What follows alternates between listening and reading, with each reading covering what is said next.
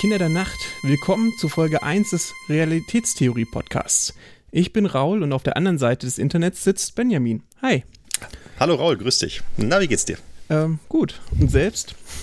Ja, auch ganz gut. Ich so, dachte, allererste ja, Folge? Genau, ja, genau, erste Folge. Und du hast versprochen, du bereitest was vor für dieses Vorgeplänkel. Ich, äh, naja, gut, ich habe gesagt, ich bin spontan und werde spontan irgendwas Ah, erzählen. okay. ähm, gut, ähm, ja, ich weiß nicht, sollen wir vielleicht erstmal ein bisschen was erzählen davon, was wir hier überhaupt machen wollen? Ja, also das, äh, das Konzept einmal vorstellen. Genau, ich glaube, das wäre ganz wichtig, ganz interessant. Genau, machst du das? Soll ich das machen? Es ist deine Idee gewesen, deswegen hätte ich gesagt, machst okay, du das. Dann, dann lege ich mal los. Ähm, wir haben den Podcast jetzt erstmal Realitätstheorie genannt. Das hat, war eine ganz lange Überlegungskette, bis wir bei dem Namen angekommen sind. Was wir tatsächlich machen wollen ist, Benjamin und ich, wir suchen uns irgendeinen Science-Fiction-Roman oder was ähnliches aus, hören uns den an, lesen uns den durch, gucken uns den an, je nachdem, in welcher Form man den so bekommt. Und dann ähm, picken wir uns so ein, zwei Themen, die uns, die auf unser Interesse stoßen, raus aus dem Roman und sagen, okay, das ist jetzt irgendwas, was man vielleicht auch mal in der äh, wissenschaftlichen Literatur findet und machen eine kleine Re Literaturrecherche.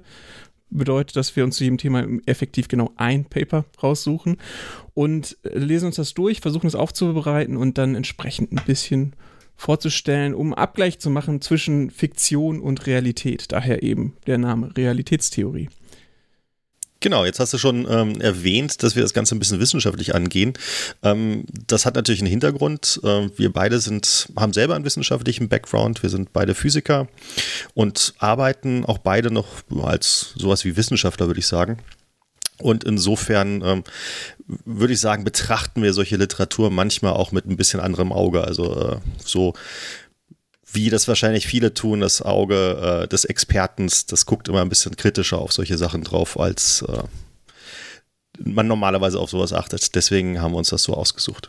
Ja, ähm, man könnte fast sagen, die Lieblingsbeschäftigung von Physikern in Filmen ist, rauszufinden, was alles falsch gelaufen ist.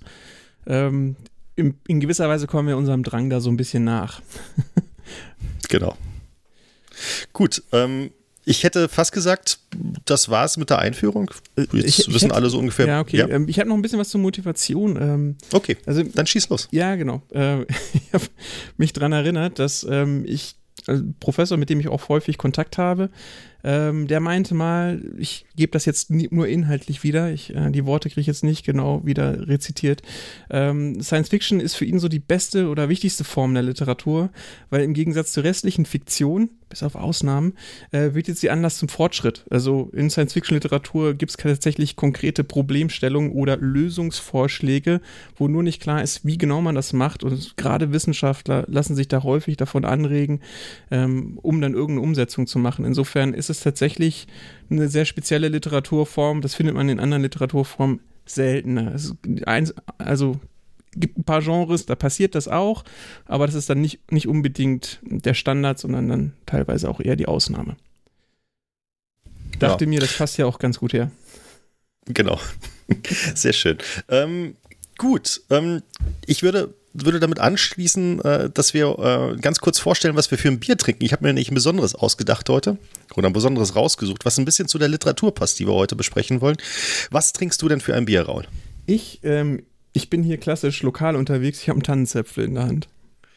Naja, das ist ja nicht ganz lokal, also das ist ja noch ein paar hundert Kilometer weit äh, weg. Ich, mit dem Rad bin ich aber in, in einer halben Stunde äh, in der richtigen Region. Ja. Ähm, ja, ich ähm, habe, wie gesagt, ich habe gesagt, ich habe was zur Literatur ausgesucht. Ich äh, wollte ein englisches Bier heute kaufen. Bin durch äh, meine beiden Läden durchgelaufen, wo ich Bier normalerweise kaufe, habe kein englisches bekommen, äh, habe aber ein Pale Ale äh, bekommen. Äh, direkt hier vor Ort wird das gebraut. Das kommt von der Schönbuchbrauerei und äh, schmeckt ganz lecker. Und ähm, Raul, warum habe ich mir denn wohl ein Pale Ale ausgesucht, also ein englisches Bier? Ähm, Was, was besprechen wir denn heute für ein Buch? naja, ähm, es geht um ein Raumschiff, das sich, ähm, ja, inter, das eine interstellare Reise antritt und ich, vielleicht hast du, das spielst du auf den Namen des Raumschiffs an, das heißt Ja, nämlich genau. die London. USS London. Die USS London, um die Verwirrung zu maximieren.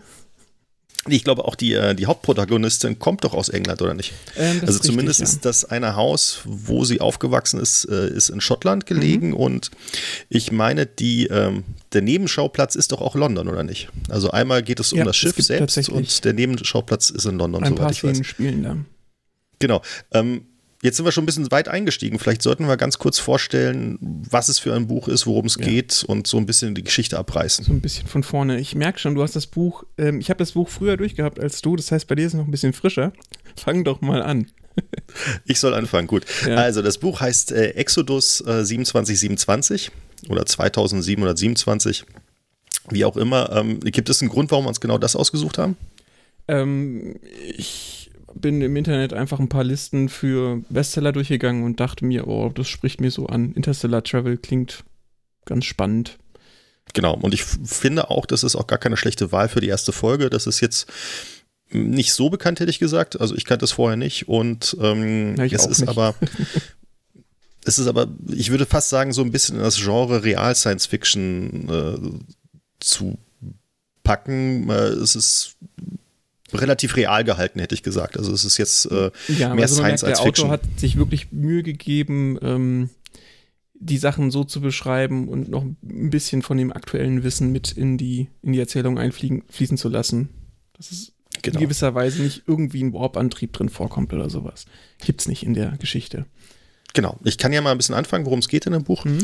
Also es geht äh, in dem Buch um ein äh, riesiges Schiff, das ist mehrere Kilometer, also mehrere zehn Kilometer lang.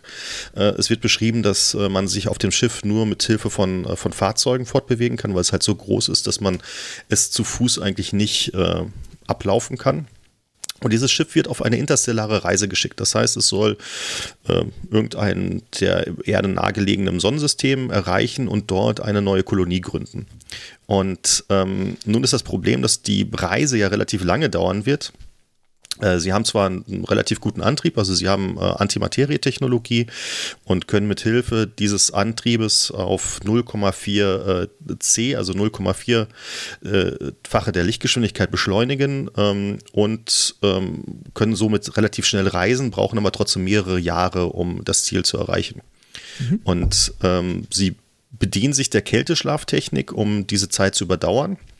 Das heißt, äh, ein Teil der Crew oder ein größter Teil der Crew ist im Kälteschlaf und ein Teil der Crew wacht über die Funktion des Raumschiffs und Navigation etc. Und es ist halt so, dass die Crew ähm, aufgeteilt ist in mehrere also mehrere Einzelcrews, die äh, jeweils für sieben Jahre Dienst schieben müssen. Äh, danach begeben sie sich wieder in, den Kälteschlaf und äh, die nächste, die nächste Schicht beginnt für eine andere Crew mit einem anderen Captain und äh, anderem Personal. Und ähm, wir verfolgen die Geschichte aus dem Blick einer Protagonistin. Ich weiß nicht, ob du dir den Namen gemerkt hast. Ich habe mir, glaube ich, nicht gemerkt. Doch, sie hieß, glaube ich, Jasmine. Du kennst mein Namensgedächtnis, aber du hast recht. Ja, Jasmine ist richtig. Jasmine, genau, Jasmine. Genau, äh, Jasmine ist die Hauptprotagonistin. Ähm, aus deren Sicht ähm, erleben wir das Ganze und was dazu gesagt werden muss, ist, dass ihr Vater der Wissenschaftler ist, der auf der Erde dieses ganze Projekt ins Leben gerufen hat. Also er ist wohl ein relativ begabter Wissenschaftler, der sehr viele Technologien erfunden hat und äh, ist Hauptinitiator dieses Projektes, was äh, ein riesiges Projekt. Also man spricht von einem Jahrhundertprojekt auf der Erde, dieses Schiff zu bauen ähm, und äh, zu starten. Und ähm, genau, und es gibt nicht nur ein Schiff, sondern es gibt zwei Schiffe. Das ist einmal die USS London. Äh, das ist äh, das Schiff, wo die Protagonistin äh, drauf stationiert ist und die USS, äh, es war nicht Washington, sondern Chicago, glaube ich, USS Chicago. Ja. Ein, ein, ein Schwesternschiff, was. Stadt. Genau, ein Schwesternschiff, was ich glaube eine Woche oder zwei Wochen ja. nach der USS London äh, aufbricht. Das ist wohl ein 1 zu 1 Replika von dem Schiff. Genau. Und ähm, das Buch beginnt damit, dass wir ähm, eine katastrophale Szene erleben ähm, oder Jasmine eine katastrophale Szene erlebt. Ähm, sie befindet sich auf, dem, auf der äh, Brücke des Schiffs und äh, es gibt irgendeinen Schaden an der Brücke und äh, die Luft entweicht in den leeren Raum. Ähm, das nur für wenige Sekunden. Danach wird der Schaden automatisch von irgendwelchen Drohnen äh, repariert und äh, wir erleben ähm, diese katastrophale Szene. Und ähm, stellt sich allerdings heraus, dass äh, das wohl nur eine Simulation war und nach dieser Szene erwacht Jasmine aus dem Tiefschlaf und ähm, es wird erstmal so eingeführt, wie denn das Leben auf diesem Schiff abläuft und ähm, welche, welche anderen Personen noch auf diesem Schiff vorzufinden sind. Genau. Ähm, danach ähm, merkt die Crew allerdings und insbesondere Jasmine, dass aber irgendwas nicht in Ordnung ist. Äh, es ist so, dass ähm, Krankheiten plötzlich auftreten, die man normalerweise so äh, nicht erwarten würde. Es sind so Alterskrankheiten, die die Crew ähm, erleidet. Also sowas wie äh, Schlaganfälle oder äh, ich glaube, es gab auch irgendwie Osteoporose und sowas, also irgendwelche, irgendwelche Knochenerkrankungen, die eigentlich erst im Alter auftreten. Und äh, es gibt auch Hinweise darauf, dass einige Teile des Schiffs wohl älter zu sein scheinen, als sie eigentlich sein dürften. Und zwar ist es so, dass die ganze Crew eigentlich davon ausgeht, dass sie sieben Jahre unterwegs sind äh, bis zum Zeitpunkt, wo die Geschichte einsetzt, aber äh, es gibt halt so einige Hinweise, dass es wohl nicht so ganz stimmen kann. Also einiges gut. Ähm, ich glaube, der Chefingenieur braucht ungefähr einen Tag, um drei bis vier zu sammeln. Ähm, das, also die häufen sich sehr schnell. Wenn man das Buch so liest oder hört, dann ähm, stellt man fest, dass diese Hinweisdichte, also die Länge, in der das Ganze passiert, ähm, das ist nur ein, zwei Tage. Also es ist genau. sehr, sehr dicht, sehr, sehr zeitdichte, ja. das Buch. Das äh, merkt man aber, meine ich eigentlich auch nur dadurch, dass darauf hingewiesen ist. Also man, also ich, äh, ich hatte beim, beim Lesen, beziehungsweise ich habe es mir als Hörbuch angehört, beim Hören hatte ich den Eindruck, dass es ein längerer Zeitraum ist, dass man in Wirklichkeit sind es wirklich nur ein, zwei Tage, wie du gesagt hast. Genau. Ja. Also es passiert sehr, sehr, sehr viel in diesen ein, zwei Tagen. Ähm, unter anderem äh, sterben auch ein paar Leute. Ähm, was dazu führt, dass äh, Jasmine in, äh, erst zum, äh, zum ersten Offizier, glaube ich, wird. Ähm, dadurch, dass der erste Offizier stirbt und sie quasi die zweite in der Kommandoreihe ist, irgendwie so. Äh, und der Captain nee, übergibt dieses, ihr. Ich glaube, der Captain stirbt und dann rutscht der erste nach und sie wird dann zum ersten. Aber hat der Captain ihr nicht vorher noch die Kommandorechte gegeben? Nur die Kommandorechte. Das war irgendeine Sonderregelung. Okay, das hat ihren gut, Raum auf jeden Fall. Verändert auf jeden Fall, also der Captain vertraut Jasmine anscheinend, äh, gibt ihr vorzeitig die Kommandorechte, weil er selber spürt, dass irgendwas mit ihm nicht in Ordnung ist. Also er ist halt auch erkrankt. Ähm, er stirbt dann auch irgendwann. Ähm, und ähm, dann kommt es zu einer Meuterei auf dem Schiff, würde ich sagen. Ne? Also es äh, ist so, dass äh, es zwei Gruppen gibt. Die eine Gruppe befindet sich auf der Brücke und verbarrikadiert sich dort, hat mehr oder weniger jegliche Gewalt über das Schiff. Und, eine, und die andere Gruppe umfasst einmal Jasmine, die sich gerade in einem anderen Abteil des Schiffs befindet, und eine Reihe von Ingenieuren, die das Schiff reparieren müssen. Und ähm, die, dann die noch die restlichen sind letztendlich. Genau, die, die im Endeffekt draußen geblieben sind. Ähm, das entwickelt sich aus einer drohenden Gefahr heraus. Und zwar ähm, passiert folgendes: Sie äh, durchqueren zuerst äh, irgendwie ein Meteoritenfeld. Ähm, auf jeden Fall äh, wird das Schiff leicht beschädigt. Und äh, nach dieser Beschädigung gelangt das Schiff in den Einflussbereich von einem schwarzen Loch. Und dadurch, dass das Schiff beschädigt ist, kann es nicht mehr vernünftig manövrieren und kann sich also dem Einflussbereich dieses schwarzen Lochs nicht mehr entziehen und befindet sich dann dort in, na, ich habe das verstanden, in sowas wie einer Umlaufbahn um das schwarze Loch herum. Ja, ja, schwarze Löcher werden wir bestimmt noch in so dem einen oder anderen Roman begegnen, deswegen habe ich, äh, wollte ich mich da gar nicht so drauf stürzen. Äh, laut Geschichte würden sie einfach reinfallen, wenn sie nichts tun. Und das, ähm, dann liegen, liegen die Nerven danach auch ziemlich blank. So, das ist so der grobe Zusammenhang. Ist, ist das so, dass, dass Sie gesagt haben, dass Sie reinfallen würden ja. in das schwarze Loch, oder? Ja, ja. Gut. Okay, gut. Aber ähm, wie gesagt, das können wir uns noch aufheben. Genau, das heben wir uns noch auf. Ähm, was ich ganz interessant fand, ist, dass, ähm, dass das Problem des interstellaren Staubs bzw. der interstellaren Partikel, was auch immer, ähm, dort besprochen wurde. Und zwar ähm, fliegen sie ja mit äh, einer relativ hohen Geschwindigkeit, also äh, 0,4-fachen der äh, Lichtgeschwindigkeit. Und ähm, der Autor hat halt bedacht, dass, dass natürlich die Begegnung von irgendwelchen Partikeln im Raum äh, ein großes Problem sein kann, weil die begegnen einen dann ja quasi auch mit mindestens 0,4-facher Geschwindigkeit, äh, Lichtgeschwindigkeit. Mhm.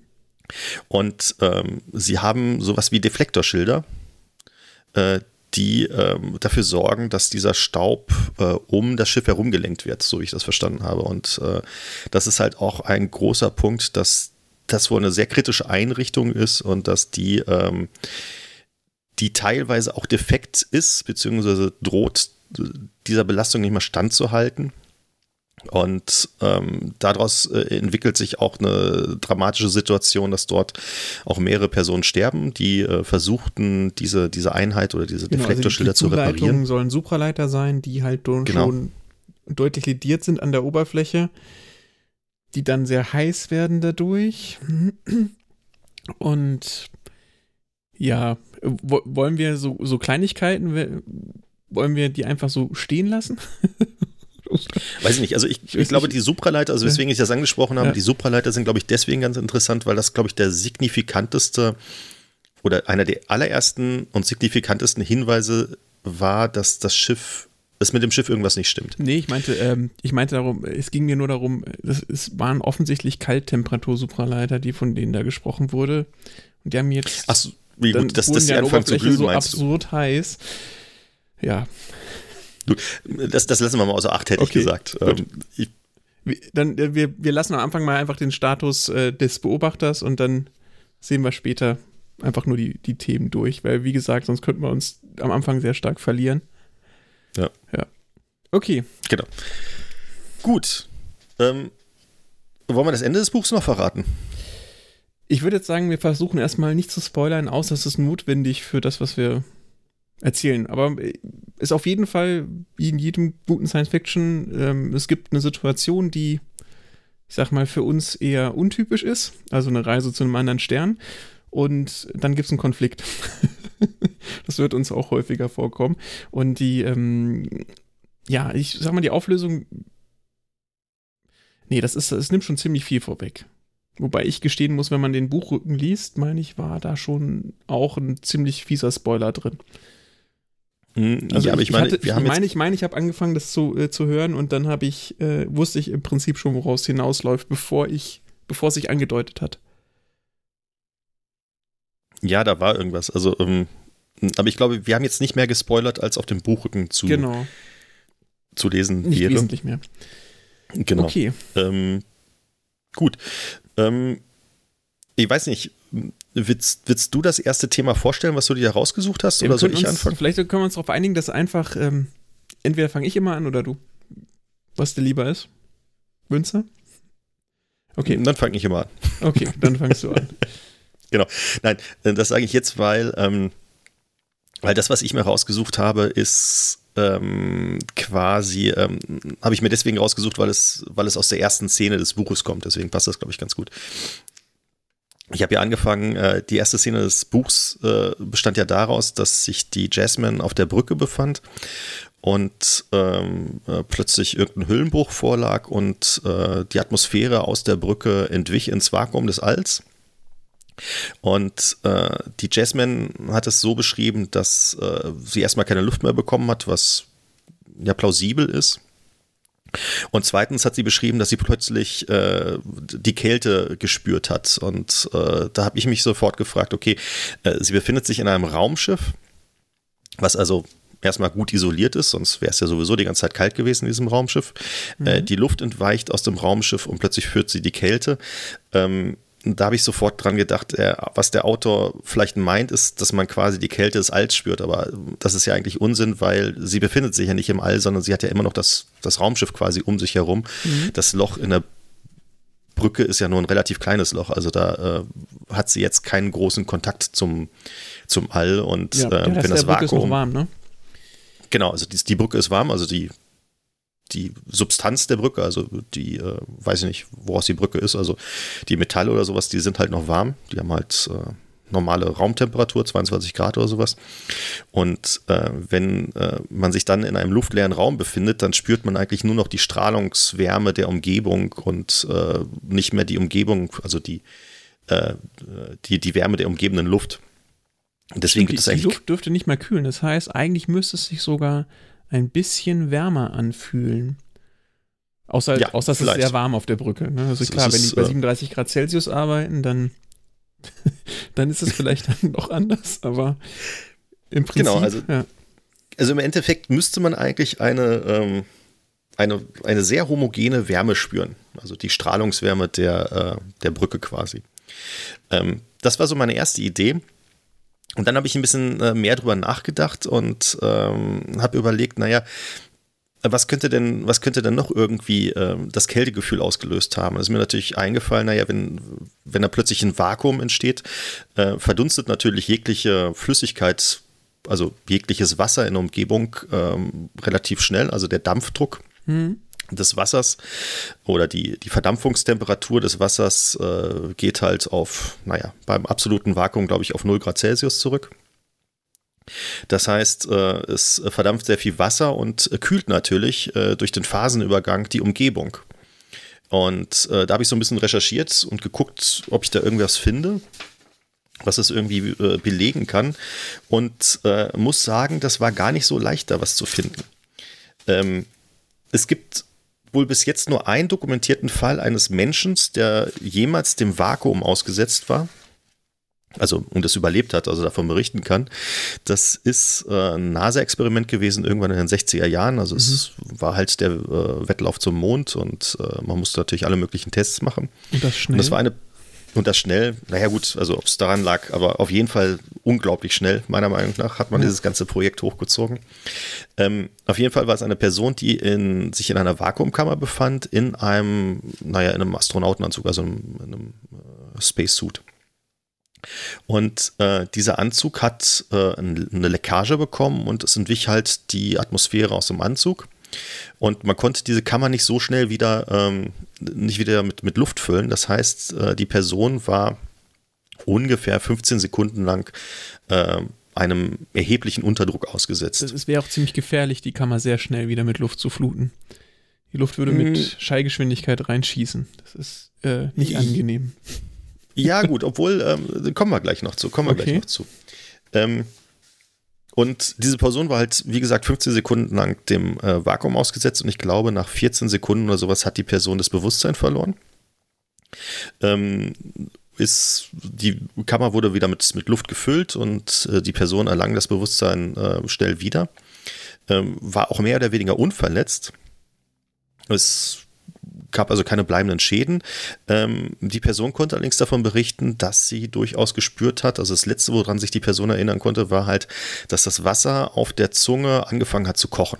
Also der Speichel auf der Zunge hat angefangen zu kochen. Also die Person konnte halt die Blasen spüren. Ja, ja also, also so, so, quasi so ein Kribbeln. Also ich stelle mir mhm. das vor, wie wenn man Brausepulver oder sowas auf der Zunge hat oder so. Mhm. Ähm, naja, und ähm, viel mehr ist über diesen Fall eigentlich nicht bekannt. Nun, ähm, habe ich ja eben gerade schon gesagt, Wettlauf zum Mond, da äh, ist natürlich ja. ein wichtiges Unterfangen. Da wurden natürlich auch andere Tests gemacht und ich habe äh, dann doch noch ein äh, NASA-Dokument gefunden, wo es nicht um äh, Menschen geht, sondern da hat man äh, Hunde als Versuchstiere verwendet. Ähm, wir werden, glaube ich, können wir jetzt schon sagen, die, äh, die Dokumente dann irgendwie verlinken. Ne? Äh, ja. Also ich, also ich, ich, werde jetzt keine Links oder keine Namen oder sowas vor, äh, vorlesen, sondern wir werden das irgendwie verlinken. Das kann man genau. sich dann im genau. Endeffekt nachher anhören. Beziehungsweise ich habe jetzt nur zwei, drei Paper, deswegen kann ich da noch den Titel vorlesen und wer das war. Ähm, aber ich sehe schon, deine Liste ist sehr, sehr lang geworden. Nee, ich, ich habe aber nur, auch eine zwei Paper, über die ich sprechen werde. Mhm. Also ich kann das eben kurz vorlesen. Also es ist, ähm, wie gesagt, kein echtes Paper, sondern das mhm. ist so ein, äh, so ein Technical Report von der NASA und äh, ist da betitelt Exper äh, Experimental Animal Decompression to a Near Vacuum Environment. Genau, das ist von 65, soweit ich weiß. Ähm, und ich, ich muss dich gerade kurz unterbrechen. Äh, ein ja. kleines technisches äh, Ding aus dem Off. Wir müssen dran denken, dass wir Marker setzen. Ich habe jetzt noch gar keinen gesetzt. Das werde ich, muss ich mir dann nochmal alles anhören, was wir gerade erzählt haben. Aber äh, wenn du mit dran denken würdest, wäre das hilfreich. Ja. Also ähm. wir, wir warten jetzt erstmal, bis das Thema durch ist und dann müssen wir nochmal okay. Marker rein, Marker spendieren. Am besten machst du das, weil ich das nicht bedienen kann, das Programm. Ja, richtig, aber äh, sag einfach Bescheid, äh, wenn du dran denkst, Marker. Ich, das dauert ein bisschen, okay. bis wir da eingegroovt sind. Gut. Ich werde versuchen, daran zu denken. Ja. Genau. Ähm, wo war ich stehen geblieben? Genau, in diesem Technical Report geht es darum, dass man äh, Hunde als Versuchstiere verwendet hat, über 100 Stück. und hat die ähm, ähm, dem Vakuum ausgesetzt. Und zwar ungefähr unter den Bedingungen, wie man sich einen Unfall im All vorstellen würde. Ist das der man 1966er Technical Report? Ähm, 65 habe ich jetzt gesagt, das kann auch 66 sein, ja. ja ich versuche nur die richtige Datei zu finden. Ich versuche es mal zu öffnen. Okay, erzähl ruhig weiter. Könnte, ja, es, es, sieht aus wie 66, äh, ja. Ja. genau. So. Ähm, Genau, und zwar hat man die Hunde in eine äh, Sauerstoffatmosphäre gebracht mit äh, einem Druck von 0,23 Bar. Das entspricht ungefähr einer Höhe von 35.000 Fuß. Ähm, so, und diese 0,23 Bar äh, steht dort nicht explizit drin, warum man die gewählt hat, aber ich gehe davon aus, dass es daran liegt, ähm, dass unter diesem Druck, der, das ist quasi dieser Druck, der Sauerstoffpartialdruck der normalen Atmosphäre entspricht. Und zwar hat man bei den Apollo-Missionen und also allen früheren äh, Weltraummissionen, ähm, hatte man das Problem, dass man ähm, die Kapsel nicht allzu schwer machen wollte. Und deswegen äh, wollte man die Wände nicht so dick machen oder die Kapsel nicht so stabil bauen müssen. Und äh, deswegen war der Druck, den man innen drin aufgebaut hat, ähm, der war begrenzt bis also bis, bis halt die Kapsel das nicht mehr halten konnte. Und äh, der minimale Druck, den wir verwenden konnten, waren halt so um die 0,2, 0,3 Bar bei einer absoluten Sauerstoffatmosphäre.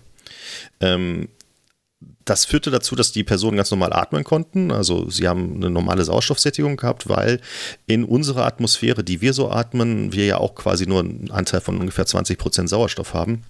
Bei einem Druck von 1 Bar das heißt also bei einem Druck von 0,2 und 0,3 Bar und einer hundertprozentigen Sättigung de, der Atmosphäre mit Sauerstoff äh, haben wir quasi den gleichen Sauerstoffdruck, den unsere Lungen ausgesetzt sind. Deswegen können die Personen dort normal atmen, obwohl der Druck weitaus geringer ist als unter Normalatmosphäre. Ähm, kleiner Side-Fact, das ist übrigens auch ähm, ein Problem gewesen. Und zwar in der Apollo 1-Mission war das ein großes Problem. Ähm, die ist, naja, die ist es war ein, großer, äh, ein großes Unglück. Die Astronauten sind umgekommen in einem Feuer in der, in der Kapsel. Und zwar äh, war das große, eines der großen Probleme in dieser Kapsel, dass sie halt mit äh, Sauerstoff gesättigt war oder mit Sauerstoff gefüllt war. Und zwar unter normalen Atmosphärendruck. Ähm, denn die Kapsel hatte natürlich auch das große Problem gehabt, dass man ähm, jetzt, wenn sie am Boden steht, dass man sie dann auch nicht mit, mit einem Unterdruck befüllen konnte, also nicht mit diesen 0,2 Bar, die eigentlich angedacht waren für den Raumflug sondern man musste natürlich ähm, quasi den normalen Atmosphärendruck benutzen. Das war halt ein Bar und äh, das hat man dann in, einem, in der Apollo 1 Mission mit puren Sauerstoff gemacht. Und purer Sauerstoff bei ein Bar ist ähm, hochbrandfördernd und deswegen kam es zu diesem Unglück. Also das ist ein, ein Grund dafür, ist halt, dass man äh, eine pure Sau oder eine reine Sauerstoffatmosphäre auf diesem Flug äh, haben wollte.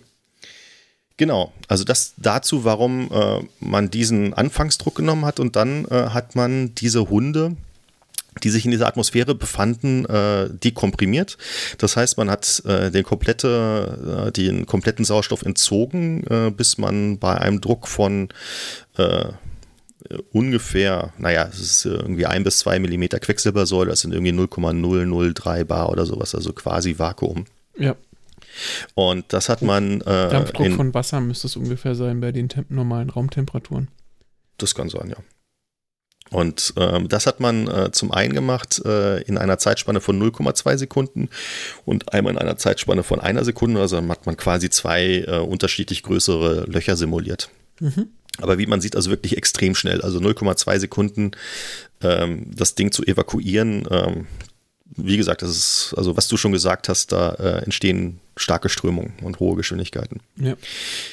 Genau, dann hat man diese Hunde ähm, in diesem Vakuum belassen. Ähm, auch unterschiedliche Zeitlängen lang. Äh, einmal irgendwie eine Gruppe, also es wurden jeweils Gruppen von sechs Hunden genommen, damit man halt eine größere Anzahl von Hunden hat, damit man weiß, damit man ein bisschen Statistik machen konnte. Ähm, die erste Gruppe hat man drei bis fünf Sekunden drin gelassen, die zweite zehn Sekunden lang und dann immer weiter, immer weiter bis zu einer Maximallänge von 180 Sekunden waren die Hunde maximal dem Vakuum ausgesetzt. Danach hat man die, ähm, die Kammer wieder geflutet mit äh, Sauerstoff und äh, da hat man auch wieder zwei Zeitspannen genommen. Einmal hat man fünf Sekunden äh, verwendet, also in fünf Sekunden die gesamte mhm. Kammer geflutet, bis man wieder auf diesen äh, Druck von 0,2 äh, Bar war und einmal 30 Sekunden. Genau, und dann gab es noch zwei unterschiedliche Hunde. Einmal äh, Hunde, die vorher ganz normal ähm, also in diese Sauerstoffatmosphäre reingebracht worden und vorher ganz normal geatmet haben und dann eine Gruppe von Hunden, die halt eine Stunde vorher ähm, schon Sauerstoff äh, eingeatmet haben oder puren Sauerstoff eingeatmet haben, äh, um quasi den Stickstoff aus dem Blut zu entfernen. Mhm. Oder abzuatmen, genau. Also das kennt man manchmal, wenn man sich ein bisschen mit Tauchen beschäftigt hat, dann kennt man, dass das äh, Stickstoff im Blut äh, ein Problem sein kann, wenn man größeren oder in kurzer Zeit einen starken Druckgefälle ausgesetzt ist. Genau, und dann hat man beobachtet, ähm, wie sich die Hunde verhalten. Und in allen Gruppen war es eigentlich durchgängig so, dass die Hunde äh, nach kürzester Zeit äh, das Bewusstsein verloren haben, äh, ungefähr nach 10 Sekunden. Ähm, das deckt sich also quasi mit diesem einen NASA-Unfall mit, dem, mit dem einen Menschen, der quasi nach, oder der ungefähr nach 14, 15 Sekunden das Bewusstsein verloren hat. Ähm, und dann hat man die Hunde entsprechend äh, der jeweiligen Gruppe weiter dem Vakuum ausgesetzt und hat danach, nachdem man die Hunde, ähm, nachdem man die Vakuumkammer wieder geflutet hat mit Sauerstoff, auch keine Reanimationsversuche unternommen oder sowas. Also keine, äh, den Hunden keine Hilfe äh, geleistet. Also das einer von den ganz tollen Tierversuchen? Genau, es ist einer von den ganz tollen Tierversuchen. Ähm, ich gehe davon aus, dass eine Ethikkommission das heutzutage so nicht mehr durchgehen lassen würde. Hoffe ich zumindest. Nein, also der Hintergrund dabei ist natürlich, dass man äh, simulieren wollte, was passiert im All. Also im All, wenn äh, die Astronauten im Vakuum ausgesetzt werden, können die auf keine externe Hilfe hoffen. Und man wollte halt gucken, äh, wie sich der Körper in dem Fall selbst regenerieren kann. Genau, und ähm, es und in der Studie steht auch extra explizit, dass man selber ein bisschen überrascht war, wie, äh, wie viele Tiere überlebt haben, dieses mhm. Experiment, oder wie viele Tiere dieses Experiment überlebt haben. Und zwar war es so, dass nach äh, einer Zeit von 120 Sekunden im Vakuum ausgesetzt zu sein, ähm, nur 20 Prozent der Tiere gestorben sind und dass die äh, Sterblichkeitsrate, äh, die höchste Sterblichkeitsrate erst bei äh, ungefähr 160 Sekunden erreicht wurde. Also da hatte man irgendwie eine, bei einer Versuchsgruppe eine Sterblichkeits- oder Mortalität von äh, 90 Prozent erreicht. Okay. Was auch gezeigt werden konnte, ist, mhm. dass ähm, die Hunde, die vorher den Stickstoff abgeatmet haben, dass die signifikant länger gelebt haben. Genau.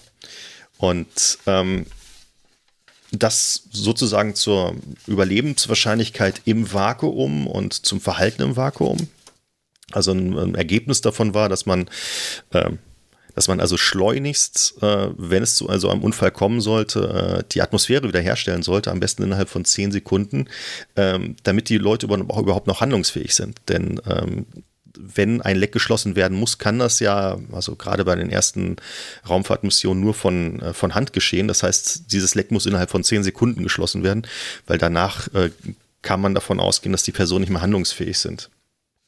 Wurde ähm, jemals geklärt, warum sie bewusstlos wurden? Genau, also, also, Weil zehn Sekunden Luft anhalten ist jetzt nicht unbedingt eine hohe Leistung. Klar, die ja. Luft ist aus der Lunge raus, aber. Hm. Genau, aber jeder von uns, also wahrscheinlich jeder von uns kann länger als zehn Sekunden die Luft anhalten, hoffe ich mal. Ähm, genau, was ist das große Problem? Also äh, man merkt schon, äh, die Luft, dass man nicht mehr atmen kann, ist wahrscheinlich nicht das große Problem. Nein, das große Problem ist in dem Fall ähm, wirklich, dass äh, du, dass es zum Kreislaufversagen kommt. Also das ähm, Blut fängt an zu kochen. Mhm. Es entstehen Blasen und diese Blasen blockieren halt ähm, die, die normalen Venen oder die Arterien im Körper und somit bricht der Kreislauf zusammen und das äh, Gehirn wird halt nach kürzester Zeit nicht mehr mit Sauerstoff versorgt und ähm, das äh, führt halt schon nach 10, 15 Sekunden ja. zum, zur Bewusstlosigkeit. Das ist ähm, eines der, der, der Gründe, warum, ähm, warum man bewusstlos wird. Äh, was man auch beobachtet hat, ist, dass die Tiere richtig aufgebläht sind. Ähm, also die Gliedmaßen wurden alle dicker. Ähm, ja. Sie konnten sich dann auch irgendwann nicht mehr bewegen. Also äh, man hat halt auch nach der Bewusstlosigkeit äh, noch Zuckungen festgestellt. Irgendwann haben die ausgesetzt, nicht weil die Muskelkontraktion nicht mehr funktioniert hat, sondern ähm, weil die Gliedmaßen so doll angeschwollen sind, dass einfach dort keine Bewegung mehr möglich war. Mhm. Ähm, es kam zu Erbrechen. Ähm, es, äh, die Hunde haben uriniert, also äh, die Körperflüssigkeiten sind quasi durch alle Öffnungen ausgelaufen, die dafür vorgesehen sind. Ähm, die Zunge ist stark angeschwollen und ähm, was nicht passiert ist, dass die Augen aufgeplatzt sind. Also was man so aus Science-Fiction-Filmen kennt, dass die Augen dann plötzlich aufquellen und platzen. Äh, das ist nicht passiert. Allerdings hat man bemerkt, dass die Hunde nach der äh, äh Rekompression. Ja, die konnten sehr schlecht sehen. Ja, sie waren blind, also ja. bis zu einer mhm. Stunde lang blind. Äh, hat sich aber alles regeneriert. Also alle Hunde, bis auf mhm. einen Hund, glaube ich, der hatte neurologische Störungen, also wahrscheinlich einen Schlaganfall oder sowas bekommen. Ja ähm, haben sich alle Hunde regeneriert, bis auf die, die tot waren. Also die haben Wobei sich dann natürlich der, nicht regeneriert. Bei der Sehkraft von Hunden würde ich jetzt nicht unbedingt von einer repräsentativen Messung ausgehen. Also ja, sind ja generell nicht dafür bekannt, dass sie wahnsinnig gut sehen können. Ja, gut, aber das liegt halt, aber das liegt ja nicht an dem Aufbau des Auges selbst. Also ich meine, deren Auge ist ja sehr vergleichbar mit unserem Auge. Ja. Also sie haben keine Facettenaugen oder sowas, meine ich damit. Nee, das nicht. Das ist richtig. Genau. Ähm, genau. Das Ganze hat man auch nochmal mit einer Gruppe Affen gemacht. Da habe ich gesagt, okay, wenn das mit Hunden so gut geht, dann gehen wir auch nochmal äh, auf kleine Affen. Ich glaube, das waren so kleine Affen, also keine Menschenaffen. Mhm. Ähm, da hat sich herausgestellt, dass die, ähm, dass die sehr viel schneller bewusstlos wurden und dass die Sterblichkeitsrate sehr viel höher war. Warum das so war, weiß man nicht ganz genau. Was man festgestellt hat, ist, dass die zwar nach dieser, nach der Rekompression mhm. äh, einen Herzschlag hatten und dass ähm, das alles funktioniert hat, sie aber nicht mehr spontan angefangen haben zu atmen. Also man hätte sie wahrscheinlich retten können, hätte man sie beatmet, ja, aber okay. das, wie gesagt, war Teil des äh, Experiments, dass man das nicht getan hat. Und deswegen sind die halt an ähm, Lungenkollaps gestorben. Anscheinend sind da Affen ein bisschen anfälliger als Menschen, äh, als, als Hunde.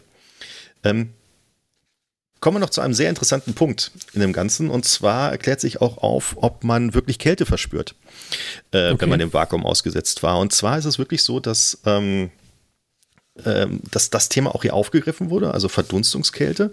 Mhm. Und es äh, wurde festgestellt, dass ähm, die toten Hunde, die man rausgeholt haben, dass dort einige Hunde, also die waren halt sehr lange dem Vakuum ausgesetzt, so gut 180 Sekunden, also Drei Minuten, ja nicht sonderlich lang, also drei Minuten, äh, dass die teilweise Eisbildung an der Zunge gezeigt haben. Also dass, äh, dass der Speichel mhm. und das Wasser aus der Zunge verdunstet ist an der Oberfläche und dadurch das umgebende Gewebe angefangen hat zu gefrieren. Genau, insofern äh, muss ich dem Buch wahrscheinlich recht geben, äh, dass äh, das wahrscheinlich das sein wird, was man in dem Fall verspüren wird. Ähm, da man ja immer irgendwie Feuchtigkeit auf dem Körper hat, man schwitzt, ähm, irgendwelche, ähm, natürlich im Mund hat man natürlich Feuchtigkeit, äh, wird man da wahrscheinlich Kälte verspüren, weil das verdunstende Wasser durch den äh, geringen Druck äh, sofort dazu führt, dass die Verdunstungskälte den restlichen Körper kühlt. Und ähm, die Verdunstungskälte ist halt ein Resultat des Phasenübergangs. Und mhm. ich habe das mal ausgerechnet äh, und war selber überrascht. Ähm, ich habe überlegst, naja, ein Körper wiegt ungefähr 80 Kilogramm, da sind ungefähr 56 Kilogramm Wasser drin und man braucht gerade mal 3,5 Kilogramm Wasser äh, zu verdampfen, um diesen gesamten Wassergehalt des Körpers zu gefrieren. Also das ist eine rein theoretische Überlegung, aber ja. äh, da kann man sich vorstellen, dass man eigentlich gar nicht so viel Wasser verdampfen muss, um äh, einen be beträchtlichen Teil Wasser gefrieren zu lassen. Ja, der Phasenübergang macht extrem viel aus. Ja. Das unterschätzt genau. man gerne mal. Deswegen, also meine erste Annahme, dass das Quatsch ist, äh, dass man da gar, keine, gar kein Kältegefühl haben wird, ähm, ist wahrscheinlich gar nicht so, sondern äh, wenn man im Vakuum ausgesetzt wird, wird man erstens Probleme haben mit dem Atmen, zweitens Probleme haben mit dem Bewusstsein und dann auch noch ein bisschen Kälte äh, empfinden. Also erst wird einem kalt, nein, äh, erst fühlt man sich unwohl, dann wird einem kalt, dann wird man bewusstlos. Insofern ist ist das Einzige an der Szene wahrscheinlich, das unrealistisch ist, dass sie ähm, doch relativ lange noch bei Bewusstsein war, wenn ich das richtig mitbekommen habe. Sie hat sich ja, ja festhalten müssen. Ja, ich glaube, es waren irgendwie 30 Sekunden oder sowas. Ja, genau. Wobei es war keine ja, auch die Frage ist, ob die, wobei die Frage natürlich ist, ähm, wie lange das, also welche, welches, welcher Druck da vielleicht noch geherrscht hat. Ja. Also die haben ja vielleicht normalen Atmosphärendruck von einem Bar dort. Das ist ja ein großes Raumschiff. Ähm, und ähm, wenn das Loch nicht allzu groß ist, dann hat man natürlich einen Unterdruck, aber kein, kein absolutes Vakuum. Genau. Ähm, allerdings ist die Szene dann doch noch ein bisschen falsch gewesen, ähm, weil äh, beschrieben wurde, dass äh, ihr Kollege gefroren, äh, glaube ich, das Raumschiff verlassen hat. Also er ist quasi durch dieses Loch hindurchgetrieben, also wurde da rausgesaugt mhm. und war in dem Moment schon gefroren. Und das ja, okay. wird wahrscheinlich etwas länger dauern, einen Körper ja. komplett durchzufrieren. Also erstens, weil es mit dem Verdunsten vom Wasser dann wahrscheinlich doch nicht so klappt, ihn wirklich zu gefrieren, weil ja, ähm, genau. bis tiefer als 0 Grad kommt man damit nicht effizient. Das heißt, das Einfrieren äh, wird schwierig. Und äh, dann habe ich auch mal überlegt, wie lange es denn dauern wird, wenn man einen menschlichen Körper äh, einfach im All, äh, der äh, dem All aussetzen würde, wie lange es dann dauern würde, bis er genug Wärme abgestrahlt hat, um ähm, um zu gefrieren. Ähm, und das dauert auch relativ lange. Also es sind irgendwie so 1,6 Stunden, die ich da ausgerechnet habe, die man einem Körper äh, dem All aussetzen muss, um äh, allein durch die, durch die Strahlungsverluste äh, an Wärme zu gefrieren. Ähm, genau, und was noch dazu kommt, ist natürlich, dass Wasser extrem schlecht Wärme leitet. Ja. Ähm, deswegen ist es naja, kann man auch Sachen im Gefrierfach nicht einfach beliebig schnell durchfrieren und dann sind die eingefroren, dann musst du immer ein bisschen warten. Da kann ich mir gut vorstellen, dass es einfach äh, immer ein bisschen länger dauern wird. Insofern ja, also ist es. Die, die 1,6 Stunden ist natürlich äh, ein theoretisches Optimum. Genau. Also wie, wie, viel Wärmeenergie befindet sich in einem Körper und wie viel äh, Energie wird abgestrahlt bei entsprechender Körperoberfläche. Oder, formulieren wir es umgekehrt, wenn man es schafft, ähm, vielleicht, ich sage jetzt mal ein Schwein, muss es ja nicht gleich einen Menschen versuchen durchzufrieren, das ist irgendwie unethisch, ähm, dann das innerhalb von ein paar Sekunden durchzufrieren, dann hätte man schon technologischen riesigen Fortschritt gegenüber der heutigen Technik. Also das, das geht nicht einfach so. Ja. Auch wenn man, äh, wenn man jemanden in Flüssigstickstoff oder sowas tauchen wird, äh, was ja in einigen Filmen äh, durchaus passiert, äh, friert man nicht so schnell durch. Also man ist nicht nach wenigen Sekunden so durchgefroren, dass man äh, sofort in tausend Teile zerspricht, wenn man auf den Boden fällt oder sowas. Allerdings dürfte man doch relativ schnell tot sein. Ja, ja, man wird sehr schnell tot sein. Also das glaube ich schon. Also auf keinen Fall.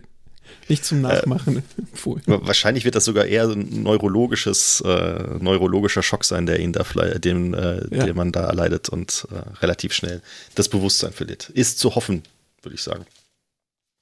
Also, gesetzt den Fall, ich falle mal in flüssigen Stickstoff, möchte ich relativ schnell das schnell Bewusstsein verlieren. Ja, ja. Das Bewusstsein verlieren auf jeden Fall. Ja. Ja, und dann wahrscheinlich auch tot sein. Also es, ja. man stelle sich die Haut vor, die äh, wird Ach. wahrscheinlich komplett zerstört sein. Ja. Genau. Ähm, damit wäre ich mit meiner All-Vakuum-Geschichte durch.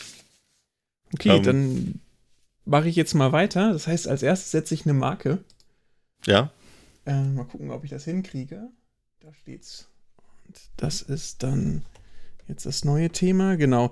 Ähm, vielleicht fange ich dann schon ein bisschen mit dem Thema an. Äh, ich habe mir jetzt die interstellare Raumreise sozusagen ausgesucht. Warum, also auch der Grund, warum ich dachte, dass ähm, äh, dass das Buch, jetzt hört man mich tippen, ne? Ja, klar. Du musst ja aber eine leisere Tastatur anschaffen. Okay. Ich muss, muss die Marke einfach ähm, setzen, bevor, bevor ich anfange zu reden. Zack. So. Jetzt sitzt es ein bisschen früh. Egal. Ähm, genau. Ähm, diese In ähm, Interstellar Travel auf Englisch, also die Reise zu fernen Sternen ist natürlich immer ganz spannend. Vor allen Dingen, wie kriegt man das mit, äh, mit den Methoden hier hin? Und ich habe mich jetzt so ein bisschen, ähm, ich sag mal, ich kann mal ein Thema so einengen, es geht um Schlafen oder nicht Schlafen. Also es gibt ein paar Science-Fiction, die sagen, man muss schlafen. Übrigens, das haben wir gar nicht erwähnt, in dem Buch, doch, nee, hast du erwähnt, äh, in dem Buch schlafen die Leute auch, um diese lange Zeitspanne zu überbrücken. Zusätzlich fliegen sie aber auch schon relativ fix. Ähm, und Jetzt gibt es Gründe, warum sie nicht viel schneller fliegen werden. Da komme ich auch vielleicht gleich noch drauf. Aber was ich in dem Zusammenhang gefunden habe, jetzt fangen wir einfach mal mit dem Stück an. Das ist ähm, ja ein Paper. Das ist jetzt aus der Akta Astronautica. Das ist dann leider immer Close Access vom, vom, von Herrn Ulrich Walter, der an der TU München äh, war zum Zeitpunkt der Publizierung. Vielleicht müsstest du ganz kurz erklären, was Closed Access, äh, Access Closed Access, heißt. okay, Open Access, Closed Access. Closed Access heißt, dass äh, wenn ich jetzt von hier zu Hause versuche, dieses Paper zu öffnen, dass ich äh, dann bei der Acta Astronautica lande und, und, dann auch sehe, ah, die haben dieses Paper. Ich, der Titel lautet jetzt hier Relativistic Rocket in Spaceflight. Dann sage ich, ja, ich würde das gerne durchlesen. Da steht dann auch, ja, hier gibt es einen PDF-Download. Und wenn ich draufklicke, sagen sie, bitte gebt uns Geld. Ähm, und Was kostet denn so ein Paper? Raul, kann, kann, ich mir das einfach kaufen für 2,50 Euro? ich weiß es. Ich muss grad, müsste gerade nachgucken, aber so typische Preise liegen sie eher um die 30 Dollar. Äh, das ist aber ganz schön 50, viel Geld. Das kostet ja so viel wie ein Buch. aber da verdient der Autor doch bestimmt ganz viel dran, oder? Nein. genau. Also ihr merkt schon, ähm, es ist ein umstrittenes Thema auch äh, bei uns beiden. Ähm, da sind viele Wissenschaftler unterschiedlicher Meinung, wie man das mit Publikationen halten muss. Ähm, was kann ich denn machen, wenn ich trotzdem dieses Paper lesen möchte? Wie komme ich da dran? Also du kannst Wissenschaftler werden und in einer Einrichtung arbeiten, die halt Zugang hat, so wie wir. Ja. Ähm, deswegen konnte ich es natürlich ganz normal lesen. Und ansonsten gibt es, glaube ich, nur illegale Methoden, Benjamin. Was ist denn, kann ich denn in eine Bibliothek vielleicht gehen?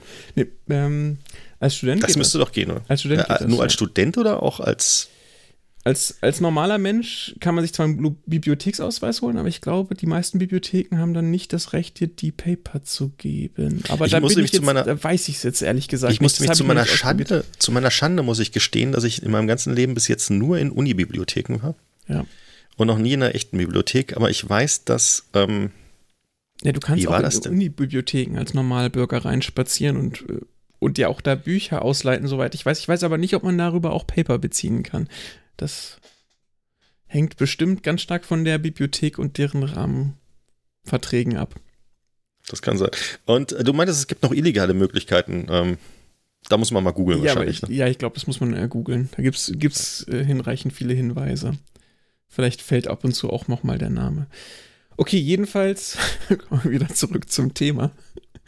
ähm, genau, Closed Access heißt, äh, man kommt da halt schlecht dran. Äh, das Paper ist von 2005. Ähm, received war hier April 2005 und accepted März 2006. Also es ist eigentlich von 2006. Äh, online seit Juni 2006. Ähm, das hat über ein Jahr gedauert. Das ist erstaunlich. Na gut.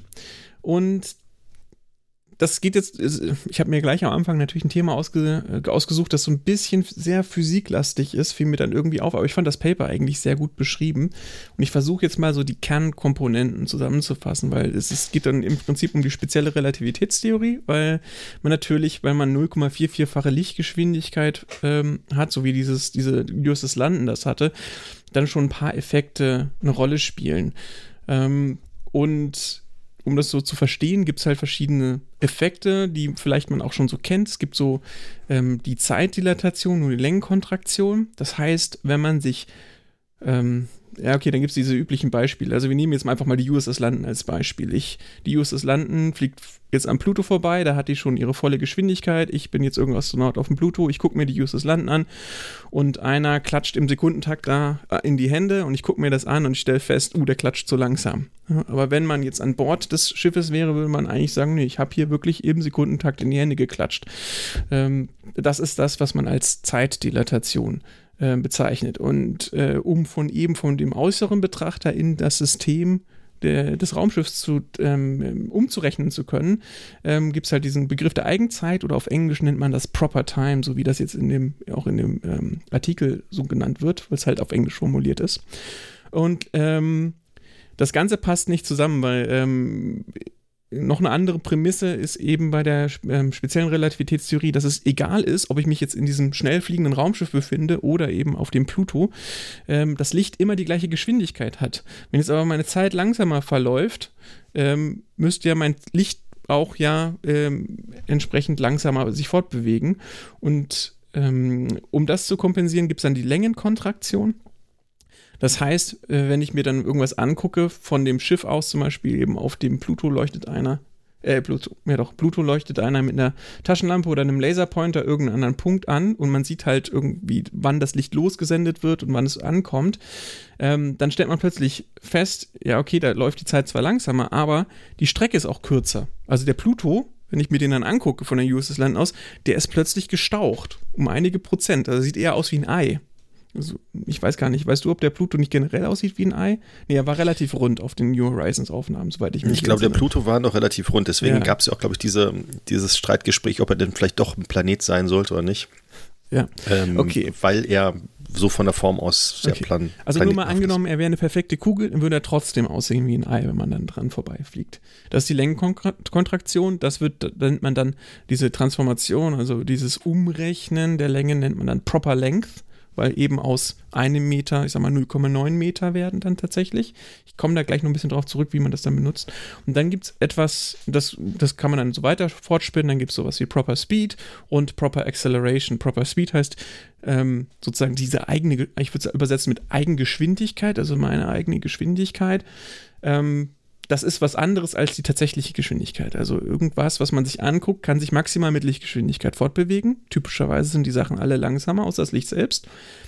Ähm, aber wenn ich jetzt zum Beispiel in, dieser, äh, in diesem Raumschiff sitze, dann könnte es ja, ja beschleunigen. Sagen wir mal auf ein Zehntel der Lichtgeschwindigkeit. Und dann mache ich das nochmal. Und dann mache ich das nochmal und nochmal. Und irgendwann addiert sich das aber auf, ist die Summe nicht nur 0,1 plus 0,1, also irgendwann bin ich bei 1 angekommen und dann komme ich bei 1,1 an und 1,2. Das ist das, dieser Proper Speed. Ähm, nichtsdestotrotz bedeutet das nicht, dass man von außen irgendwie schneller als sich das Licht fortbewegt.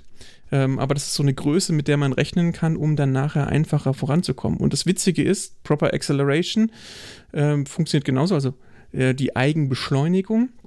Das heißt, ich kann tatsächlich mit einem G beschleunigen und beschleunigen und beschleunigen und es fühlt sich für mich immer so an, als ob ich mit einem G beschleunigt werde. Und ähm, es fühlt sich für mich so an, als ob ich auch immer kontinuierlich schneller werde. Und das ist dieses Proper Speed und Proper Acceleration. Ähm, und äh, der Witz ist jetzt der, dass man das ja verwenden kann. Und äh, wenn man jetzt die äh, ähm, wenn man jetzt so eine Beschleunigung macht, dann hat man ja typischerweise eine Rakete. Also bei der USS London ist es ein Antimaterieantrieb. Ähm, da wird dann auch groß beschrieben, dass im Prinzip 35 Kilometer des Raumschiffs nichts anderes sind als große Tanks, in denen sich dann Antimaterie befindet. In dem Fall war es Antiwasserstoff. Und wenn man dann normalen Wasserstoff auch noch mitführt, also Wasserstoff und Antiwasserstoff, wenn man die zusammenbringt, dann löschen die sich gegenseitig aus und werden größtenteils zerstrahlen die dann ähm, in, ja, äh, in tatsächlich in Gammaquanten, aber wie ich jetzt auch gelesen habe, sind dann Pionen noch dann beteiligt, was ein paar Elementarteilchen sind, die aber dann auch irgendwann wieder zerfallen. Und das Ganze bei der Auslöschung kann man dann hinten im Prinzip wie so eine Art große Taschenlampe rausleuchten lassen und das schiebt dann das, ähm, schiebt dann die Rakete an. Und äh, das macht es, wenn man das richtig gebaut hat, Also jetzt sind wir hier im Science-Fiction-Bereich. Ähm, sowas kann man noch nicht. Also sowas gibt auch, es noch nicht. Ja, es gibt es, gibt es nicht und man könnte auch, es wäre unglaublich aufwendig, so viel Wasserstoff, äh, Antiwasserstoff herzustellen. Ähm, dann kann man dafür sorgen, dass man die ganze Zeit zum Beispiel eben mit einem G beschleunigt wird. In dem Buch, glaube ich, ist die Beschleunigungsphase etwas kürzer. Ich gucke hier mal gerade. Ah ja, 17 G für neun Tage. Dann kommt, ist man auch eben schon bei diesen 0,44-fachen ähm, der Lichtgeschwindigkeit. Ähm, Dafür braucht man eine gewisse Menge an Treibstoff, damit das klappt. Und dann ist das genau wie bei Raketen, vielleicht kennt, kennt man das der eine oder andere. Man hat halt mehrere Stufen. Äh, bei der USS Land ist das nicht der Fall, weil die tatsächlich gar nicht so schnell wird im Vergleich zu dem mit, also das, das Antriebsmaterial kommt mit Lichtgeschwindigkeit raus. Insofern ähm, muss sie gar keine mehreren, muss sie nicht so viele Stufen bereithalten. Also eine Stufe reicht in dem Fall aus. Aber bei einer Rakete ist es so, ähm, man beschleunigt halt, man braucht sehr viel Treibstoff, um, um, um Treibstoff, ähm, um, um eine nächste Stufe in die, in ins Weltall zu befördern. Dann wirft man die erste Stufe ab, dann hat man wieder eine Stufe, die braucht dann weniger Treibstoff, um dann die verbleibende Masse, die ja leichter ist, auch nochmal zu beschleunigen und so weiter. Und das Ganze nennt man auch die Raketengleichung. Und das ist mit, mitunter der Grund, warum es für uns so unglaublich schwierig ist, ja, mal eben von der Erde runter zu fliegen ähm, weil man braucht typischerweise sehr viel Treibstoff. Mindestens 90 Prozent der Rakete bestehen aus Treibstoff bei normalen chemischen Treibstoffen. Genau, das liegt daran, dass der Treibstoff einfach so unglaublich langsam aus unseren Raketen entweicht. Ja. Du, du, musst übrigens und? ab und zu reingrätschen, wenn ich wirres Zeug rede. Nein, nein, nein. Das Thema ist ein bisschen, ich habe wirklich gemerkt am Anfang, oh Gott, da hast du jetzt für, den, für das erste Thema auch wirklich das Beste zum Erklären rausgesucht. Ja, aber da habe ich schon gleich ausgeschaltet beim ersten, beim Anfang. Genau. Nein, ähm, ich bin mir nicht sicher, ob es alle verstanden haben. Also wahrscheinlich die wenigsten. Ähm, vielleicht, vielleicht müsst, müsstest du gleich noch mal ein bisschen zusammenfassen, was du denn überhaupt damit aussagen willst. Genau, also ähm, in, in worum es geht, ist, man braucht für eine Rakete unglaublich viel Treibstoff. Und wenn man doppelt so schnell werden will, braucht man nicht doppelt so viel Treibstoff, sondern, jetzt muss ich lügen, ist es logarithmisch, das Zehnfache. Ähm, die Formel, das war jetzt geraten, also mindestens das Vierfache, Vier- oder Zehnfache. Ich habe gerade den natürlichen Logarithmus kriege ich im Kopf einfach nicht zusammen. Jedenfalls wächst es exponentiell, das heißt, wenn ich dann nochmal so viel schneller werde, muss ich dann nochmal äh, das Ganze durchmultiplizieren. Also die, die, Menge des Treibstoffs, den man braucht, wächst sehr schnell an. Ähm, und es ist in der speziellen Relativitätstheorie so eine Rakete zu brechen eher sehr kompliziert. Außer, und darum geht es in dem Paper, ich rechne in Proper Speed oder Pro, also in Eigengeschwindigkeit oder Eigenbeschleunigung. Dann kann ich tatsächlich die ganz klassische Raketengleichung anwenden und muss dann nachher nur noch das Ganze in eine Formel reinstecken. Und äh, da kann man jetzt äh, hier so ein bisschen rumrechnen. Also die, die, ähm, die Proper Time ist einfach der Cosinus Hyperbolicus ähm, des, äh, der, des Proper Speeds geteilt durch die Lichtgeschwindigkeit und die Proper Length, also die, die, die Lenkkontraktion des Sinus Hyperbolicus der Eigengeschwindigkeit geteilt durch c.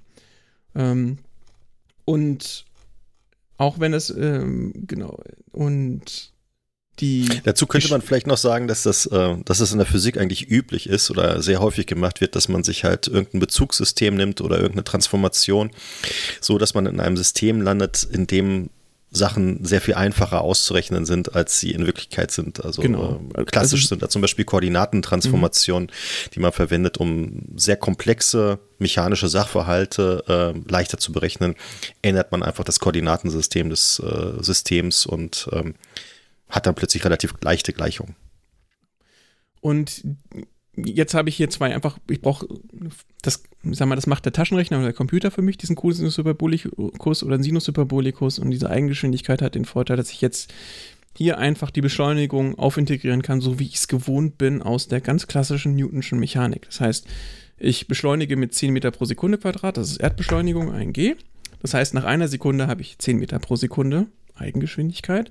Nach zwei Sekunden habe ich 20 Meter pro Sekunde, nach drei Sekunden 30 Meter Sekunde und so weiter und so fort. Und das kann ich einfach immer weiter durchexerzieren. Solange ich sozusagen diese Beschleunigung erfahre, wird meine Eigengeschwindigkeit so erhöht. Am Ende schmeiße ich das in den Cosinus Hyperbolicus und Sinus Hyperbolicus und kriege raus, wie groß meine Zeitdilatation, Zeitdilatation oder Längenkontraktion ist. Genau. Und eben das Paper behandelt eben, dass man dann auch die Raketengleichung so verhältnismäßig einfach ausdrücken kann, nur damit ich es mal gesagt habe, wobei Formeln jetzt sich über Worte ganz toll äh, sagen lassen. Also die, ähm, die Eigengeschwindigkeit ist dann die Austrittsgeschwindigkeit, in dem Fall halt dann Lichtgeschwindigkeit, weil man ja diese Annihilation verwendet, mal den Logarithmus der Masse der Rakete zum Start äh, geteilt durch die Masse, zu, äh, den die Rakete zu dem Zeitpunkt hat. Mhm. Ja, ganz toll. Super Formel. Ja, ich kann, ich kann es mir bildlich vorstellen. Deswegen meinte ich ja, im Kopf kriege ich das auch nicht hin. Genau. Ja, also ich, ich glaube, das ist sowieso schwierig, sich so Formeln. Ähm, also ich, mir fällt es sehr schwer, sich Formeln vorzustellen, wenn es mir jemand erzählt. Ja. Genau. Ähm, was, was auch interessant ist in dem Paper ist, dass, ähm, dass sich der Autor äh, ein bisschen Gedanken darüber gemacht hat, was bei dieser Antimaterie-Materie-Annihilation überhaupt für eine Austrittsgeschwindigkeit zu erwarten ist. Ich habe jetzt gerade mal lapidar gesagt, hey, das ist Lichtgeschwindigkeit, weil halt irgendwelche Strahlung entsteht. Aber es ist wohl, stimmt nicht ganz, das hatte ich vorhin schon erwähnt, dass auch Pionen entstehen. Und der ist jetzt erstmal davon ausgegangen, dass die, diese harte Gammastrahlung, die zusätzlich noch entsteht, ähm, dass man die gar nicht nutzen kann und so die effektive Austrittsgeschwindigkeit nur bei 0,2-facher Lichtgeschwindigkeit liegt. Ich bin mir allerdings, da, da, bin ich dann nicht so ins Detail gegangen und habe nicht versucht nachzurechnen, ähm, ob das jetzt mit der USS London dann auch noch konform geht. Vor allen Dingen ähm, wollte ich mir nicht anmaßen, dass ich 700 Jahre technische Entwicklung hier jetzt irgendwie noch abgebildet bekomme. Ähm, jetzt ein, ein, sehr interessanter Effekt. Also die USS London beschleunigt. Nach neun Tagen hat sie ihre 0,44 C erreicht. Ähm, dann ist es so, dann habe ich ja gesagt, es gibt Längenkontraktion. Ähm, und das Witzige ist, ich, ähm, das, das Weltall fliegt jetzt sozusagen der USS London mit 0,44c entgegen. Und gleichzeitig ist es aber gestaucht. Das heißt, es dauert nicht so lange, als ob ich jetzt diese, ähm, jetzt muss man, muss ich kurz das vorwegnehmen, 49 Lichtjahre, glaube ich, waren es, bei 0,44 C zurücklegt. Ähm, das wären äh, 111 Jahre, wenn ich mich nicht verrechnet habe. Im Buch standen 124 aus irgendeinem Grund. Sondern es dauert tatsächlich dann nur 100 Jahre für die Leute, die mitfliegen. Und dieser Effekt wird umso stärker, umso schneller man fliegt. Also wenn man ähm, doppelt so schnell fliegt, dann man, fliegt man doppelt so schnell, aber zusätzlich wird auch die Strecke noch viel kürzer. Das ähm, ergibt dann das wurde hier in dem Paper nochmal kurz ausgerechnet, äh, ganz absurde Zusammenhänge. Also wenn ich mir jetzt eine Rakete vorstelle, die mit 1G permanent beschleunigt und das 11,9 Jahre lang, dann habe ich äh, eine Eigengeschwindigkeit von der zwölffachen Lichtgeschwindigkeit. Wie gesagt, das ist nicht verboten, weil das ist nur so eine Art konstruierte Größe. Ähm, aber ich habe in der Zeit 100.000 Lichtjahre zurückgelegt. Also das kom die komplette Milchstraße durchquert. Was jetzt wieder bedeutet, naja, zwölf Jahre ist jetzt nicht so lang.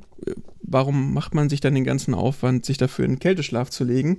Ähm, er hat dann auch mal dieses Verhältnis ausgerechnet. Äh, wie gesagt, diese wunderbare Formel mit dem Logarithmus drin. Ähm, man bräuchte ungefähr 3, 3 mal 10 hoch 25-fache, äh, das 3 mal 10 hoch 25-fache der Masse, die man irgendwo hin befördern will, um, um diese Gesch äh, Geschwindigkeit zu erreichen. Das heißt, da greift dann trotzdem wieder die Raketengleichung und ähm, das ist einfach völlig unrealistisch. Ja, das irgendwie also auch mit, auch mit dem äh, Antimaterieantrieb. Äh, ja, genau. Ähm, also auch wenn ich quasi die komplette Masse in Energie umsetze und äh, das okay. komplett für die Beschleunigung nutzen kann. Ich muss mal gucken, was er hat er doch irgendwo die Masse der, der, äh, der Rakete hier aufgeschrieben. Ich guck mal kurz nach. Das ist das Ratio. Ah ja, genau. Also wenn, wenn sozusagen das Spacecraft, also das Raumschiff 100 Tonnen wiegt, ist jetzt nicht wahnsinnig klein, aber auch nicht wahnsinnig groß. Dann würde ich bei zwölf Jahren vielleicht doch noch überlegen, ob ich nicht schlafen will. Dann müsste der Antrieb ungefähr die 1,7-fache Sonnenmasse besitzen. Und da hat man noch nicht gebremst. das ist eine Menge. Ja, genau. ähm, ich, ich man, muss ja, da muss man dazu sagen, man braucht ja auch die Energie, um die Antimaterie herzustellen. Also äh, genau. Ähm, würde man wahrscheinlich über Fusionsenergie oder so generieren und selbst wenn man dann 100% ja, gut, aber man braucht hat, braucht ja man ein paar mehr, Sterne. Ja, ja. es wären ein paar Sterne fällig, um das, äh, das durchzuziehen. Ja. Genau. Ähm, also, ja? Also im Endeffekt lernen wir schon daraus, dass interstellare Missionen ähm, mit momentan denkbarer Technologie so nicht möglich sind. Ja, zumindest braucht man ein paar Jährchen. Also man könnte es vielleicht, ich hatte hier jetzt nochmal überschlagen mit der konstanten Beschleunigung und dass da nicht so absurd große Werte, sondern Faktor 3 oder Faktor 10 in der Masse rauskommen, äh, dann würde man immer noch so 30, 31 Jahre in der Eigenzeit benötigen. Ja, ähm, also wieder ein Grund für einen Kälteschlaf. Genau. Hätte ich also jetzt gesagt. Also bevor ich jetzt 30 Jahre lang irgendwo rum sitzen muss in so, so einem kleinen Raumschiff, dann äh, Das oder ein Generationenraumschiff, genau. Ja. Ähm, nur Kälteschlaf ist halt auch eine knifflige Angelegenheit. Ja.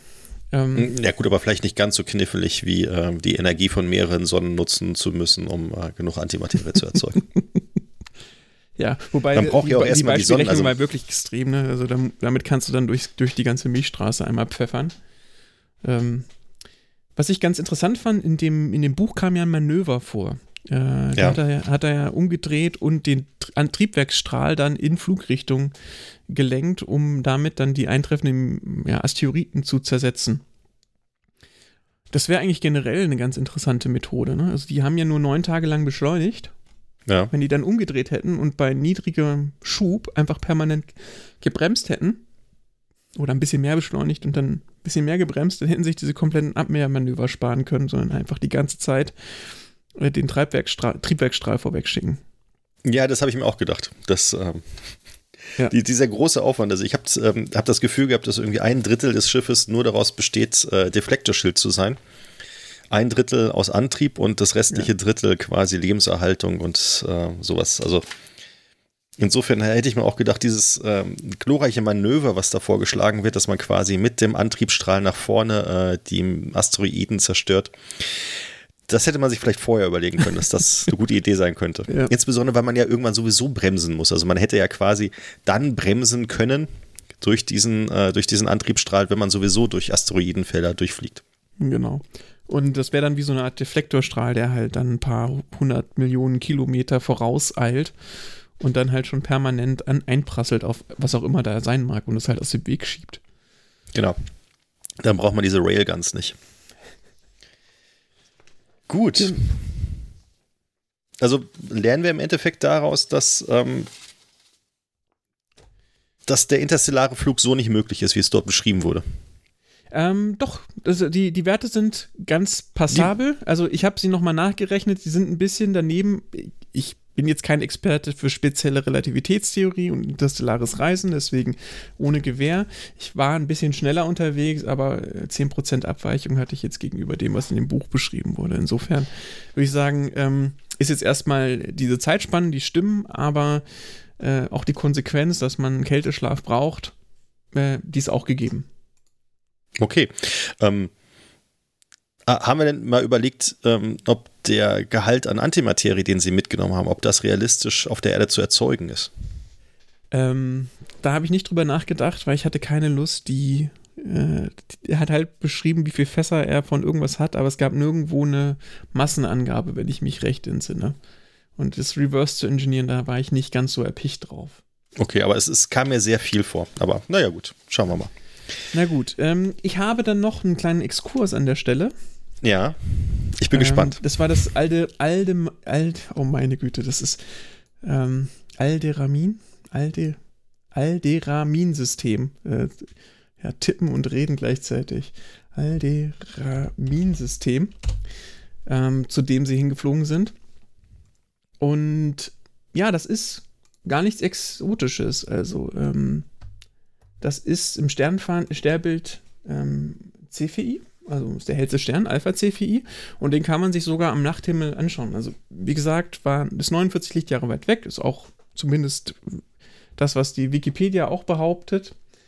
Ähm, und ich weiß nicht, kennst du das Sternbild Cassiopeia zum Beispiel? Ich habe was davon gehört, ja.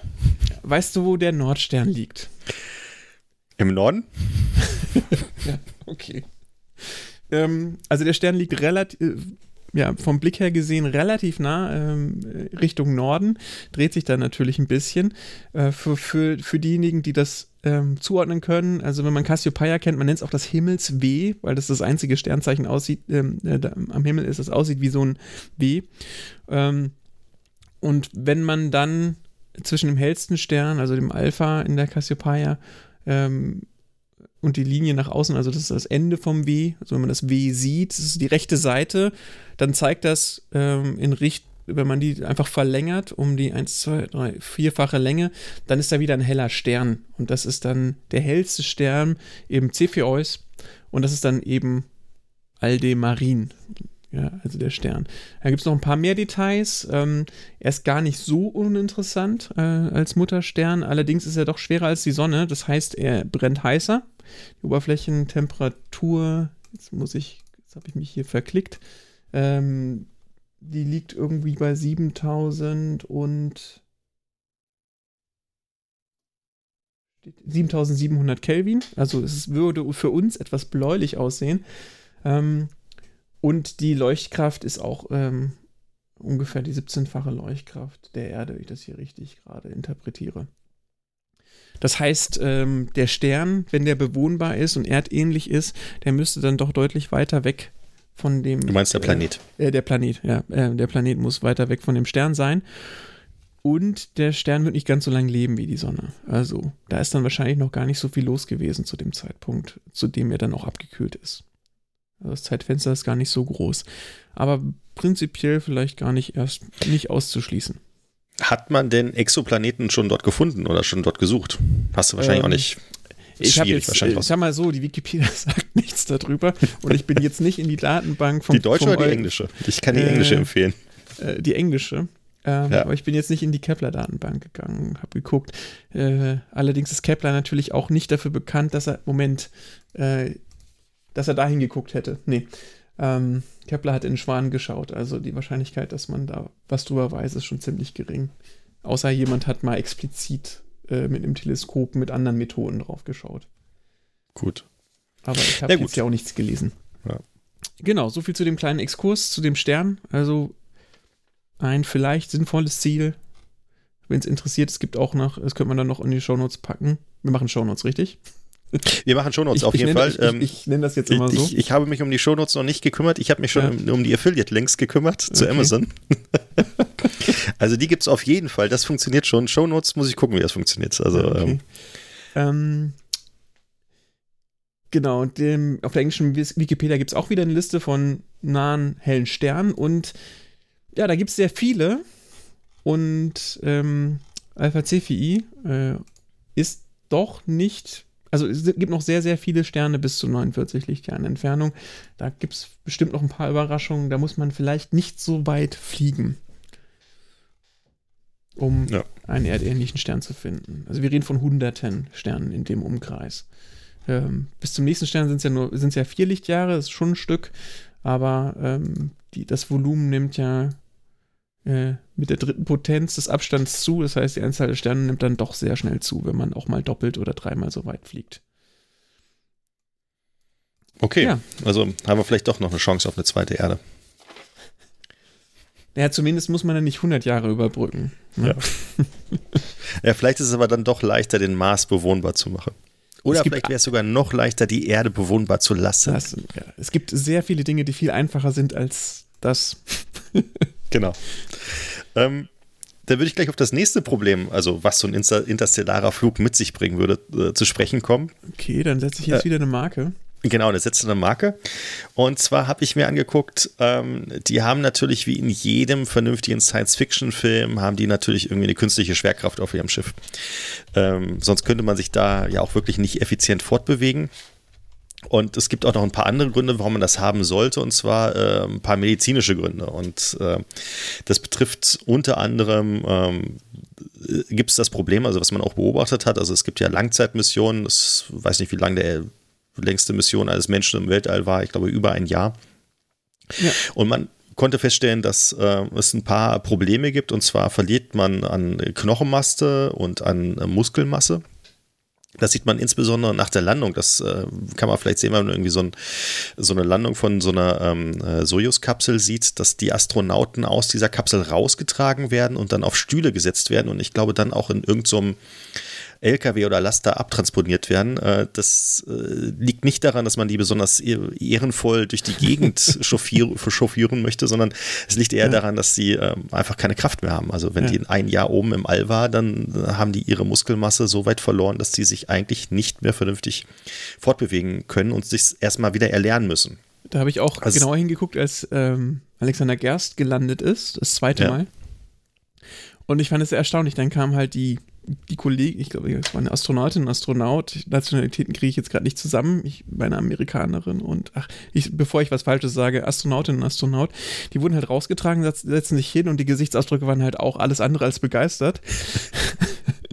und dann haben sie, dann hatten sie, hatten sie Gerst da hingesetzt ähm, also er war noch oben und hat auch schon gewunken und wirkte total fit, ja. Ähm, also wir haben ihn dann trotzdem getragen, aber nichtsdestotrotz ähm, bei ihm hat man es kaum angesehen, bei den anderen hat man sehr deutlich gesehen, dass es jetzt kein Spaß ist, äh, da dann wieder normaler Schwerkraft ausgesetzt zu sein, vor allem nach dem lustigen Ritt nach unten. Ja. Genau, also das ist ein Problem, Knochen- und Muskelmasse. Es gibt noch ein paar andere Probleme, ähm, ein paar Kreislaufprobleme. Und zwar ist, das, ähm, ist unser Körper, also unser gesamter Blutkreislauf natürlich darauf ausgelegt, dass wir die Schwerkraft spüren. Deswegen haben wir auch in unseren Venen besondere Klappen, die dafür sorgen, dass äh, das Blut nur in eine Richtung fließen kann und die sind halt so angeordnet, dass es halt äh, richtig zur Schwerkraft ausgerichtet ist, wenn wir, äh, wenn wir stehen und unser ganzer Blutkreislauf ist darauf ausgerichtet. Ähm, und dann gibt es noch ein paar Probleme, dass man, das ist wahrscheinlich auch das, was die Leute in der Sojus-Kapsel auch noch ein bisschen zu schaffen macht, dass sie nach so einer langen Zeit äh, ein bisschen Probleme haben mit ihrer äh, sensorischen Motorik, dass sie sich halt nicht so richtig äh, naja, orientieren können im Raum, weil die Schwerkraft plötzlich wieder da ist. Also da gibt es auch ein paar Probleme und die haben auch insbesondere auf der Raumstation natürlich Probleme, sich richtig orientieren zu können. Also das ähm, ich weiß nicht, ob es langfristige Schäden hat, aber das ist zumindest ein Problem.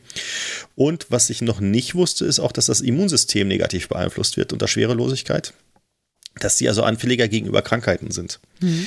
Und deswegen sollte man natürlich sowas wie eine künstliche Schwerkraft haben. Und ähm, wie wurde das in einem Buch gelöst? Da hat man genau einen, einen magischen Schwerkraftgenerator gehabt, der äh, überall im Schiff Schwerkraft generieren. Nee, nee. Das war nicht überall. Nein, nicht überall. Also da gut, also es, es, wäre zu kompliziert gewesen, es überall machen zu können. Deswegen hat man nur die wichtigen Bereiche äh, mit einbezogen. Es gab ein paar Bereiche, wo quasi so eine, wo es eine Schwerkraftüberhöhung gab. Das wurde auch teilweise zu einem Problem, also wo besonders hohe Schwerkraftfelder herrschten. Was man aber machen konnte, ist, man konnte die Schwerkraft beliebig an- und ausschalten und variieren. Und man hat das sogar in dem Buch für ein spezielles Manöver genutzt. Und zwar war das Problem, dass das Raumschiff in Rotation versetzt wurde, einfach dadurch, dass äh, gewisse Steuerdüsen nicht funktionierten. Und äh, da ist man auf die kluge Idee gekommen, das Schwerkraftfeld so zu manipulieren, dass es quasi äh, dieser Rotation entgegenwirkt und das Raumschiff stabilisiert. Das kennt man sogar aus, ähm, aus Satellitentechnologien. Also da nimmt man keine Schwerkraftfelder, sondern nimmt man äh, sogenannte Reaktionsräder, die, äh, wenn das, der Satellit rotiert, quasi entgegengesetzt der Rotation sich bewegen und so äh, die Rotation ausbremsen. Oder wenn man rotieren möchte, können, die Schwer können diese Reaktionsräder diese Ro Rotation auch in äh, Gang setzen. Ähm, dieser ominöse Schwerkraftgenerator ähm, den gibt es aber nicht. Also ähm, da gibt es auch keine vernünftige Theorie. Da jetzt noch nichts, sagen wir es mal so. Ja gut, aber es, es gibt jetzt auch keine vernünftige Theorie, wie man den bauen könnte. Also es, äh, die Gravitation ist ja eine der, der äh, vier, vier grundlegenden Kräfte, die die Physik kennt. Mhm. Und es gibt äh, eine, die Masse ist quasi der Träger dieser Kraft und äh, wenn man irgendwo sehr viel Gravitation haben möchte, ist die plausibelste Methode, das hinzukriegen, äh, dort sehr viel Masse hinzutragen. Ja. So macht man es auf der Erde. Äh, die Erde hat sehr viel Masse, deswegen haben wir so viel Gravitation auf der Erde. Bei einem Raumschiff ist das Problem, dass man so viel Masse gar nicht mitnehmen möchte und äh, dass man diese Masse natürlich auch entsprechend weit von diesem Raumschiff entfernen möchte, damit man nicht am Kopf geringere Gravitation hat als jetzt zum Beispiel an den Füßen, sondern äh, wir haben halt den großen Vorteil, dass die Erde sehr groß ist und deswegen spüren wir quasi am Kopf die gleiche Gravitation wie an den Füßen. Ähm, wie kann man es denn trotzdem hinkriegen? Und äh, da gibt es äh, eigentlich ein, ein, eine Möglichkeit, die man äh, im Weltall einsetzt oder auch schon eingesetzt hat. Und zwar ist das äh, die Möglichkeit der Beschleunigung. Das hast du, glaube ich, schon gesagt vorhin. Ähm, wenn man konstant mit AMG sein Raumschiff beschleunigen würde, mhm. würde man quasi normale Schwerkraft spüren. Ja. Ähm, also ich habe nicht gesagt, wie sich das anfühlt, ähm, aber ja. Genau, also das, ähm, das wäre eine Möglichkeit, die ganze Zeit mit das AMG Raumschiff zu beschleunigen. Würde permanent gegen einen gegengedrückt werden. Genau. Das könnte man machen. Ähm, das wird, glaube ich, auch in einigen Science-Fiction-Filmen zumindest oder Serien äh, als normale Methode verwendet, um, um Gravitation herzustellen. Ähm, aber äh, unsere USS London hat, glaube ich, nur, wie lange hat sie gebraucht zum Beschleunigen? Neun Tage, zehn Tage, 14 ja, Tage? Es waren neun Tage, aber bei 17G. Also hätten es hätten es angenehmer gestalten können. Genau, aber ich glaube, nach wahrscheinlich nach 100 Tagen oder sowas ja. oder nach einem Jahr oder sowas ist man dann auch mit einer Beschleunigung von einem G ist man dann irgendwie bei einem halben Licht, äh, halben. Es wäre wär auch technisch deutlich einfacher mit einem G zu beschleunigen als mit 17G. ja. Aber okay. Gut. Also wie gesagt, also man kann damit mit so einer linearen Beschleunigung kann man natürlich Gravitation simulieren. Das ist keine Gravitation, aber man spürt im Endeffekt genau das Gleiche. Ähm, da das natürlich permanent nicht geht, wenn man dann permanent den Antrieb anhalten, anschalten müsste, ähm, was natürlich sehr ineffizient ist äh, von der Energiebilanz, gibt es eine weitere Methode und zwar das ist das ja die Möglichkeit. vorgerechnet. genau. Oder vorgelesen. Ja, und zwar ist es die Möglichkeit der Rotation. Also wenn man das Raumschiff in Rotation versetzt, dann gibt es eine Zentrifugalkraft, die einen nach außen äh, beschleunigt. Und man könnte so ähm, eine künstliche Schwerkraft erzeugen. Und das kennt man zum Beispiel aus dem Film äh, 2001, Odyssee im Weltall. Da gibt es ein Raumschiff. Wenn also man ihn gesehen auch, hat, Benjamin, jetzt wenn man ihn gesehen nicht davon hat, ausgehen, dass alle alt genug sind, dass sie den gesehen haben. Ich bitte dich, also den Film muss man gesehen haben. Aber nichtsdestotrotz, also bei der Recherche nach diesem Thema äh, habe ich mehrere Literatur gesehen, wo sogar äh, Bilder aus diesem Film gezeigt wurden, in, also in einem Paper. Vielleicht ein äh, als Referenz. Beispiel, Babylon 5 ist auch ein Rotier. Das hat niemand Station. gesehen, Raul, das hat niemand gesehen. Babylon 5, ich bitte dich. Das kennt nur wirklich niemand. Aber es wird, es wird zitiert in äh, Big Bang Theory. Da gibt es auch genau ja, das 2001 wird da, glaube ich, ein, zwei Mal mehr ja. zitiert. Ja, okay, von mir aus. genau.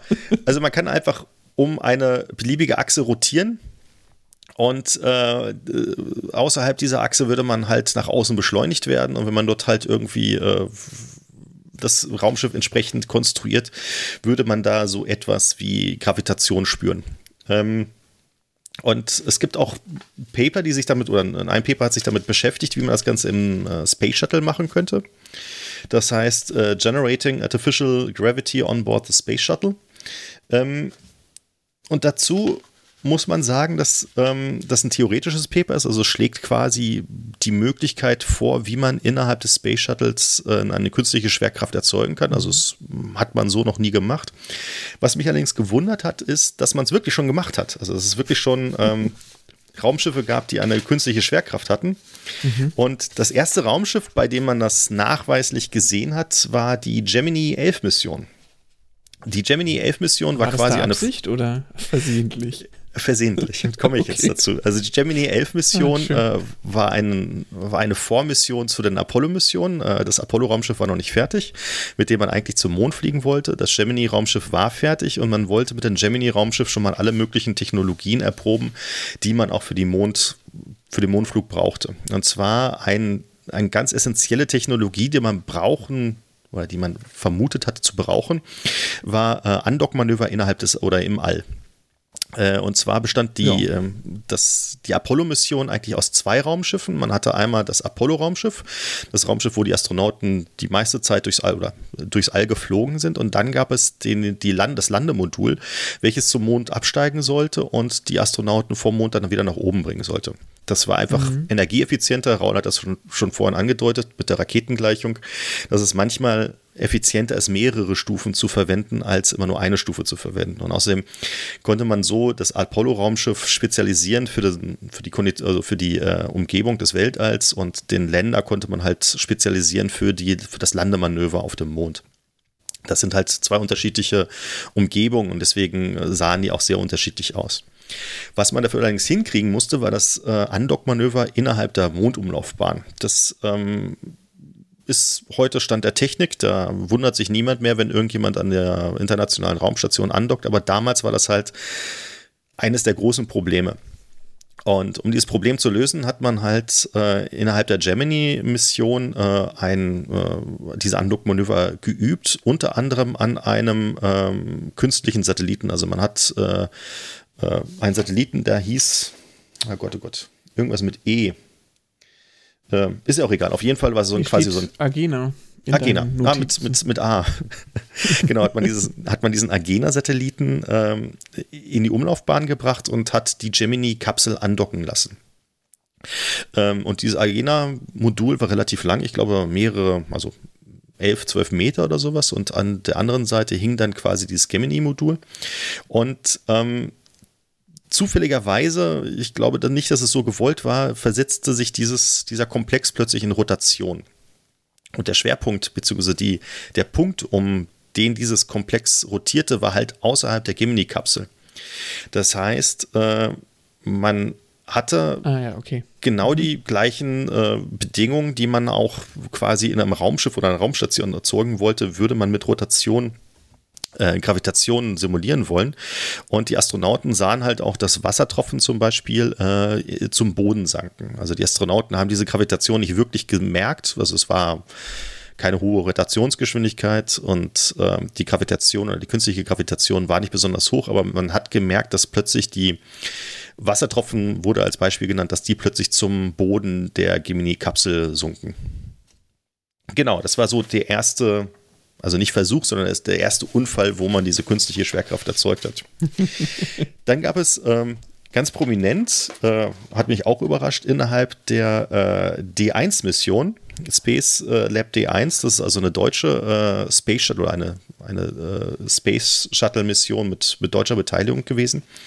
Ähm, das D hat jetzt nichts mit Deutschland zu tun, oder? Das kommt aus den das hat, hat glaube ich, nichts mit Deutschland zu tun. Okay. Ich glaube, Deutschland hatte einen relativ großen Anteil da gehabt. Also es, okay. ist, es ist wahrscheinlich insgesamt eine ESA-Mission gewesen. Allerdings äh, meine ich, dass dann deutscher Astronaut mit an Bord war.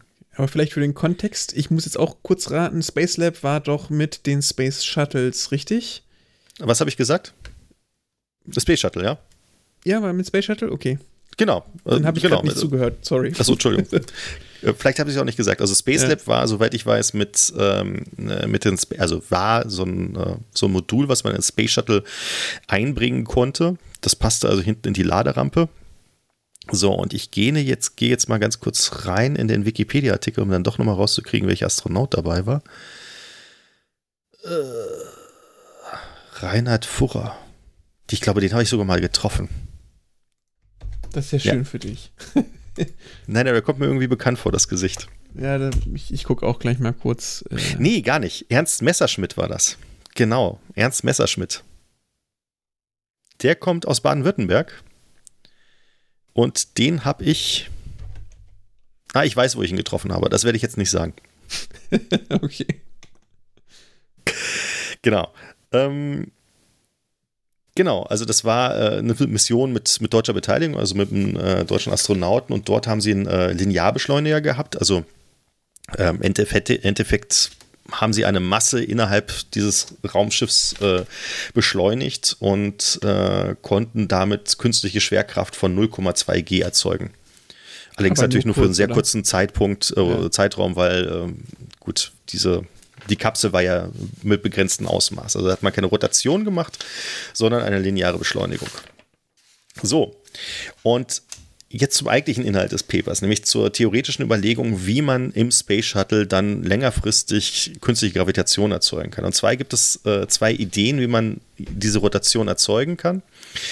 Ähm, zum einen außerhalb, dass, dass der Schwerpunkt oder der, der Angelpunkt dieser Rotation außerhalb des Space, Space Shuttles liegt dass das Space Shuttle quasi auf einer Kreisbahn sich bewegt, beziehungsweise weil es auch noch nach vorne fliegt, eher so eine toroidale äh, Bahn, aber Ja. also so eine Art Korkenzieherbahn meinst so eine du? Kar- äh, Korkenzieherbahn, genau. Ähm, und ähm, dass das Space Shuttle so gesteuert wird, dass äh, der Boden des Shuttles immer ähm, auf der Außenseite dieses beschreibenden Kreises liegt. Ja, ich weiß nicht, ob man das verstehen kann. Ähm, Jetzt wirst du dir denken, naja gut, wie funktioniert das? Da ist ja nichts, was das Space Shuttle in dieser Bahn halten würde und ähm, das ist auch der Fall und zwar müsste man da in diesem Fall die ganze Zeit die Triebwerke einsetzen, beziehungsweise die Steuerdüsen. die, das Paper spricht Genial. davon, dass, dass man, ähm, also die Idee ist, äh, dass man an, am Anschluss einer erfolgreichen Mission dieses Experiment noch durchführen kann, weil man sowieso relativ viel Treibstoffreserven hat die man dafür einsetzen kann. Ähm, und da gibt es eine relativ lange Rechnung, ähm, wie man das Ganze vollführen würde. Und äh, dann hat man das Ganze gleichgesetzt, was man für Rotationsgeschwindigkeiten bräuchte. Und zwar, wenn dieser Radius der beschriebenen Bahn ein Kilometer groß wäre, dann bräuchte man für ein G ungefähr eine Umlaufgeschwindigkeit von einer Rotation pro Minute. Und diese Rotation, wie gesagt, müsste man die ganze Zeit mit Triebwerken steuern. Äh, da gibt es auch so Überraschungen, so Sinusfunktionen, mit denen man die ganzen Triebwerke, die man da hat, ansteuern müsste. Ähm, und da gibt es eine Rechnung, welche maximalen ähm, Schübe man benötigt. Und für 0,5 G braucht man, ähm, egal jetzt wie groß der Radius ist, also es unterscheidet Ja. sich manchmal so ein bisschen, aber nicht groß, Ja. braucht man ungefähr einen Schub von äh, 48.000 Newton. Das Problem ist nur, dass die Triebwerke, diese Steuerdüsen, maximal 26.000 Newton äh, zustande kriegen. und äh, dass man damit so ungefähr 0,2 G hinbekommen würde und dass man natürlich einen immensen Treibstoffverbrauch hätte. Man könnte es ungefähr für 10 Minuten äh, aufrechterhalten. Das 10 würde man schaffen. Mit dem, ja, das Wow. ist relativ lange, habe ich mich auch gewundert. Also ich glaube, hier steht sogar irgendwas von 21 Minuten oder sowas, aber äh, mit Reserve und sowas, was man noch haben möchte, bräuchte, könnte man so 10 Minuten, könnte man durchaus äh, machen. Das einzige Problem ist nur, dass man auch in Z-Richtung vom Space Shuttle aus gesehen, also im Koordinatensystem des Space Shuttles, äh, in negative Richtung beschleunigen müsste. Da gibt es Äh, das- allerdings- Da hast du mich jetzt abgehängt. Z-Richtung vom Space Shuttle aus gesehen ist. Z-Richtung ist quasi Bodendecke. Also das Okay, beschreibt die, also, die Z-Achse. So, wenn, wenn ich äh, im Space Shuttle stehe und es am Boden ist und ich stehe, dann bin ich die Z-Achse. Da bist du die Z-Achse, Mein genau. Kopf ist dann die Richtung, die. Z- Okay. Mhm. Und dass man in Richtung der negativen Z-Achse, das könnte Richtung Boden sein, bin ich mir aber nicht sicher. Aber im Endeffekt ist es auch egal. Also das Einzige, was ich sagen will, ist, dass man in eine Richtung dieser Z-Achse beschleunigen müsste, in die man keine Booster hat, also keine Triebwerke. Also das ja. Ganze scheitert schon allein daran, dass man nicht die richtigen Steuerdüsen hat, um dieses Manöver überhaupt ausführen zu können. das Interessante an diesem Paper ist, dass es sich dabei wirklich zwei, drei Seiten Zeit genommen hat, um zu diesem Schluss zu kommen um danach die zweite Methode vorzustellen. Nämlich die meiner Meinung nach sehr viel einfache Nein. Methode, dass man das Ding einfach um die eigene Achse rotieren lässt, nämlich um einen eigenen Schwerpunkt. So, okay. Also quasi so, so ein Pitch-Manöver. Äh, mhm. entlang der, äh, also drehen quasi um die Y-Achse, wie die quasi beschreibt von der einen Flügelachse zur anderen Flügelachse. Das quasi einmal das Heck und das, äh, mhm. und das Cockpit umeinander rotieren sozusagen. Ähm, einfach deswegen, weil man da den größten Abstand hat und äh, somit die größten Gravitations- oder künstlichen Gravitationskräfte erwarten könnte. Ähm, und dann hat man in diesem Paper noch ungefähr eine halbe Seite aufgewandt, um das kurz auszurechnen, weil das ist auch nicht so schwierig, welche Rotationsgeschwindigkeiten man da braucht. Warte, jetzt bin ich hier. Ich habe vorhin erzählt, dass meine Frau mich gefragt hat, wie ich so arbeiten kann weil ich hier die ganzen Paper. Das war, das war bevor, bevor wir aufgenommen haben, muss man Genau, bevor sagen. wir aufgenommen haben. weil ich alles rollose rumliegen habe und äh, jetzt habe ich mich erwischt, wie ich, wie ich mir jetzt wünschte, äh, es vorher irgendwie zusammengeheftet zu haben. Ich also hab die, ich, dazu muss man sagen, ich habe meine auch ähm, zusammengeheftet und alles unterstrichen, aber trotzdem, am Suchen ist man immer ein bisschen. Der ist ja nie ganz genauso aufbereitet, wie man sich das äh, gemerkt hat. Dazu muss man auch sagen, ich sitze ja hier am Schreibtisch meines Sohnes. Also äh, ich habe ja keinen eigenen Schreibtisch in meiner Wohnung. Ernsthaft? Und hast du, ja, doch stimmt, du hast einen eigenen Schreibtisch. Ich sitze gerade hier, also was heißt eigen? Äh, den teilen sich alle. Also mein, mein, mein Kleiner hat einen eigenen Schreibtisch, sagen wir es mal so. Ja, also meiner hat auch einen eigenen Schreibtisch, also mein, mein großer, bei ja. dir wäre es auch der große, um dich zu ja. korrigieren. Ähm, aber ähm, ja, das ist der einzige Schreibtisch hier. Und äh, an dem muss ich halt klarkommen. Okay. Äh, der, der, benutzt auch ja seinen Schreibtisch. Kommentar aus dem Audio-Off. Ähm, ab und zu stockst du und diesmal liegt es nicht an meinem WLAN. das habe ich umgangen. Ähm, ja, dann, dann sein, liegt das an deiner Internetverbindung. ja, natürlich. ja, wir hoffen, dass, dass, ähm, dass wir das dann doch nachher richtig zurechtgeschnitten kriegen. Genau, ich werde jetzt mal ganz kurz was ganz Kriminelles machen, während du suchst. Ich speichere mal. Ich hab's gefunden, ich hab's gefunden. Ich hab's gefunden. Wel welches okay. Dokument speicherst du? Das Audiodokument oder was? Ja. Wa warum? Das wird doch permanent geschrieben, oder nicht? Oh, ich.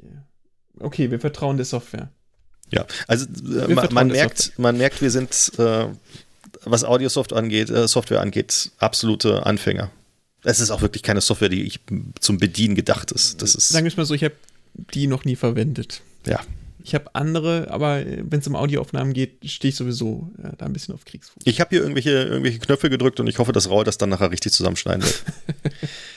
so, auf jeden Fall, ähm, was ich erzählen will, ähm, wenn man quasi das Raumschiff um die eigene Achse drehen lässt, was sehr viel einfacher ist, weil man dann einfach einmal beschleunigen muss mit den Steuertriebwerken und dann ähm, die ausschalten kann und man behält einfach diese Rotation bei. Ähm, dann muss man gar nicht so stark beschleunigen. Man muss äh, das Raumschiff auf ungefähr sieben Umdrehungen pro Minute beschleunigen. Ähm, das finde ich etwas komisch im Vergleich zu den restlichen ähm, Berechnungen, die man da hat. Also ich habe das nicht alles selber nachgerechnet, aber beim grob drüber gucken finde ich es etwas komisch mit den Resultaten, die man vorher gezeigt hat.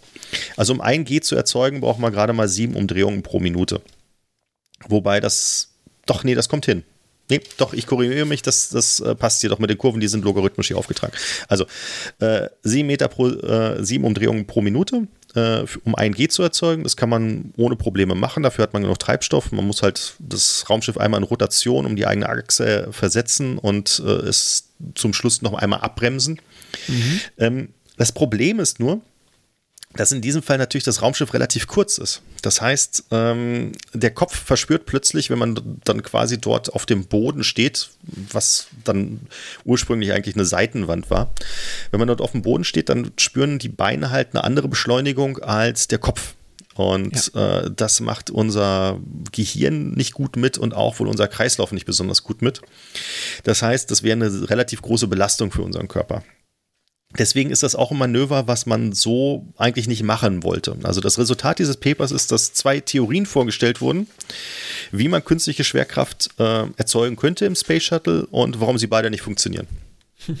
und das fand ich deswegen eigentlich vorstellungswert, weil das eines der wenigen Paper ist, die ich bis jetzt gelesen habe, wo wirklich ähm, gezeigt wurde, wie etwas nicht funktioniert, beziehungsweise wie man, Stimmt. wie quasi das Scheitern gezeigt wurde. Das ist eigentlich was, was man selten veröffentlicht. Genau. Das ist korrekt. Ja. Ähm, es ist auch, ähm, ich sehe es ja, von 2007, das heißt, äh, das Space Shuttle gab es dann auch nicht mehr allzu lang danach. Genau, also Space Shuttle, ich habe extra nochmal geguckt, 2011 waren die letzten Missionen. Ähm, ja, also man, man kam anscheinend relativ spät auf diese Idee, äh, zu zeigen, dass es nicht funktioniert und gut. ja gut. Im Endeffekt konnte es auch nicht gezeigt werden, dass man es nicht zeigen konnte, weil äh, das Space Shuttle dann irgendwann eingestampft aber, wurde. Aber ja, sehr interessante Manöver. Das wäre jetzt tatsächlich, äh, ich würde beides nicht für die naheliegende Lösung halten, muss ich gestehen. Ich hätte auch gesagt, dass man sich einfach eine äh, zusätzliche Masse mitnimmt, die man an einem Stahlseil ablässt oder rauslässt genau. und dann quasi um den Schwerpunkt, der dort entsteht, rotieren lässt. Wie man Vielleicht das, noch mit äh, dem ersten Manöver, um das Ganze in Schwung zu versetzen. Genau, so wie man das auch in der Gemini 11 Mission versehentlich gemacht hat. Okay. Nur halt äh, mit einem größeren Abstand, so dass ähm, der Gradient halt nicht das große Problem ist. Ne? Also Genau. Vielleicht das hätte man. Sie, ah ja, okay. Mhm. Es gibt noch einen anderen Aspekt dazu. Ist natürlich, äh, wenn ich das mit den, den Schubdüsen machen könnte, ähm, kann ich das Manöver sehr schnell wieder abbrechen. Wenn ich jetzt so eine große Schwungmasse noch irgendwo oder äh, Schwungmasse, ähm, einen großen Abstand reinbringe, dann, dann habe ich ein sehr träges System. Äh, ich könnte sein, die Masse einfach dauert. absprengen. Also ich kappe einfach das Seil. Ja, das geht auch. Ja, also dann, dann passiert zwar ja. auch irgendwas, aber das ja. hätte ich gesagt, äh, wäre, wäre die Abbruchmethode gewesen. Aber es gibt noch ein paar Optionen, ähm, neben diesen Manövern, die vielleicht auch noch in Frage kämen, um künstliche Schwerkraft zu produzieren. Im Space Shuttle meinst du? Ja, ja, auch im Space Shuttle, beziehungsweise mit was auch immer man jetzt verwenden würde. Ja, genau. Ähm, ja, aber also ich, ich habe bei der Recherche bin ich auch darauf gekommen, also das große Problem ist natürlich, man braucht im Endeffekt ein relativ großes Vehikel, oder eine große Konstruktion, weil man halt möchte, dass man, äh, dass man keinen großen Gradienten innerhalb des Körpers verspürt. Das heißt, man muss eigentlich so weit wie möglich weg von, der Dreh, von einem Drehpunkt kommen. Äh, beziehungsweise Angelpunkt heißt das, glaube ich. Mhm. Ähm, und äh, das zieht einfach eine sehr große Konstruktion hinter sich. Ja. Genau. Deswegen in dem Buch ist natürlich auch, also auch ein künstlicher Schwerkraftgenerator hat natürlich das Problem, wenn er sich unter meinen Füßen befindet und dort äh, ein Feld erzeugt, was zum Beispiel äh, deren Größe oder deren Größe abhängig ist irgendwie vom Abstand, dann werde ich da wahrscheinlich auch einen Gradienten haben. Also auch wenn ich jetzt mich äh, neben ein schwarzes Loch stelle, wird mein Körper, meine Füße werden eine andere Gravitation erfahren als, äh, als mein Kopf. Also wenn man sich, wenn man sich überlegt, dass irgendwie so ein ja, okay. Schwerkraftgenerator ein kleines schwarzes Loch ist oder sowas, was man halt unter meinen Füßen erzeugt, dann werden meine Solange Füße. Solange man nicht mehr weiß, als dass es Schwerkraft produziert, ist es natürlich. Genau. Kann, ja. kann es sein, dass er das gut macht oder auch schlecht. Ja. Äh, bei so einer langen Mission ist übrigens das mit dem Drahtseil ein gewisses Risiko, weil man müsste natürlich auch das Drahtseil vor Einschlägen schützen. Ähm, man würde ja entlang der Flugrichtung drehen wollen. Und das Drahtseil kann natürlich irgendein Mikrometeoriten abkommen und dann ist, da hat man genau den Effekt, das wird abgesprengt, das Gegengewicht, und dann klappt das nicht mehr ganz so gut. Äh, die andere Achse wäre ein bisschen blöder, weil man dann immer mal die Nase, die Seite und den Rücken in Flugrichtung zeigt. Und dann hat, wurde ja in dem Buch ja wirklich lang, lang und ausgiebig darüber berichtet, dass das ein Problem darstellt, wenn man dann dauernd getroffen wird von irgendwelchen Sachen. Ja. Also Rotation für interstellares Reisen auch so eine Geschichte. Schwierig. Ja, aber wahrscheinlich die einzige Möglichkeit, um äh, künstliche Schwerkraft dauerhaft aufrechterhalten zu können. Ja, zumindest die bis jetzt bekannte, ja. Genau. Ähm, dazu sei vielleicht noch ermerkt, dass man natürlich oder bemerkt, dass man ähm, auch in der internationalen Raumstation natürlich um diese Probleme weiß, dass der Körper ähm, ohne Gravitation äh, seine Knochenmasse verliert und seine Muskelmasse verliert. Und deswegen haben die Astronauten, glaube ich, pro Tag ein oder zwei Stunden Training. Die gibt's, mhm. die haben dann so Laufbänder, wo die drauf festgehalten werden und festgeschnallt werden und haben ein relativ straffes Trainingsprogramm, äh, was die pro Tag absolvieren das gehört müssen. zum Job.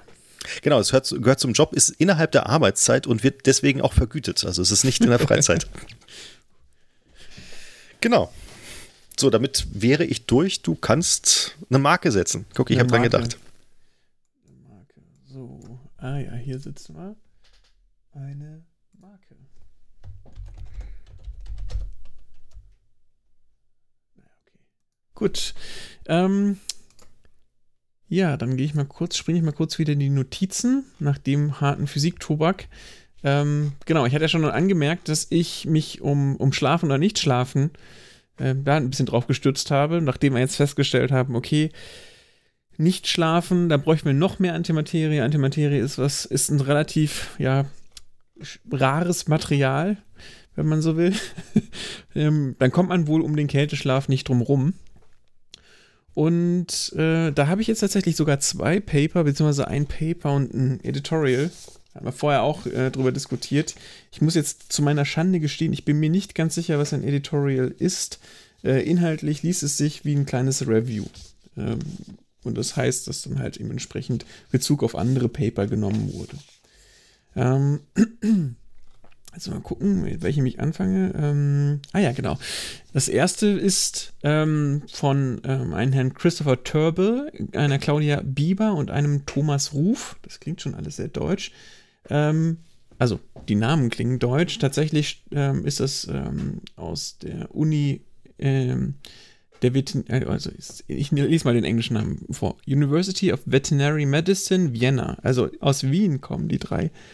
Ähm, und haben das Ganze im Jahr 2011 publiz publiziert, genau. Ähm, eingegangen ist es äh, bei Proceedings der Royal Society B.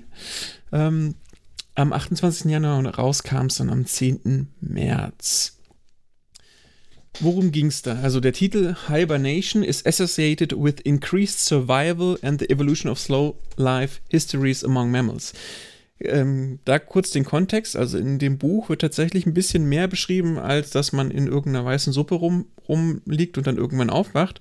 Es wird dann ähm, darauf hingewiesen, dass man, ähm, dass die, ähm, die Herzschlagrate stark reduziert ist. Ich meine, es war ein Schlag alle sieben Minuten, irgendwas in der Größenordnung, und man nur noch wenige Kilokalorien ähm, pro Tag dann verbraucht dadurch. Und da so viel Wert auf diesen Herzschlag gelegt hat, habe ich jetzt halt mal einfach geguckt, ob ich irgendwas ähm, finde, dass das bestätigt. Und es ist jetzt so, dass man zwar beim Menschen eigentlich immer ungefähr den gleichen Ruhepuls hat, aber es gibt tatsächlich mehrere, also jetzt auch über, die, über das ähm, Editorial habe ich das gesehen, mehrere Studien, die sich damit beschäftigen, wie das sich jetzt bei Säugetierenden verhält, ähm, wie die entsprechend ja, äh, wie sich deren Überleben äh, jetzt verändert. Und das, was dem jetzt, dieser Beschreibung von diesem Kälteschlaf oder diesem, diesem langen Schlaf am nächsten kommt, ist eben der Winterschlaf, weil da eben sich dann entsprechend ähm, die, äh, die ähm, Herzschlagrate reduziert. Und dieses erste Paper fand ich ganz spannend, weil es erstmal ähm, alles darauf zurückführt, also es ist sehr konkret, dass Winterschlaf nicht nur den Vorteil hat, dass man eben im Winter ähm, was, ähm, was zu essen finden. Also Essen finden für kleine Tiere im Winter ist ein Problem.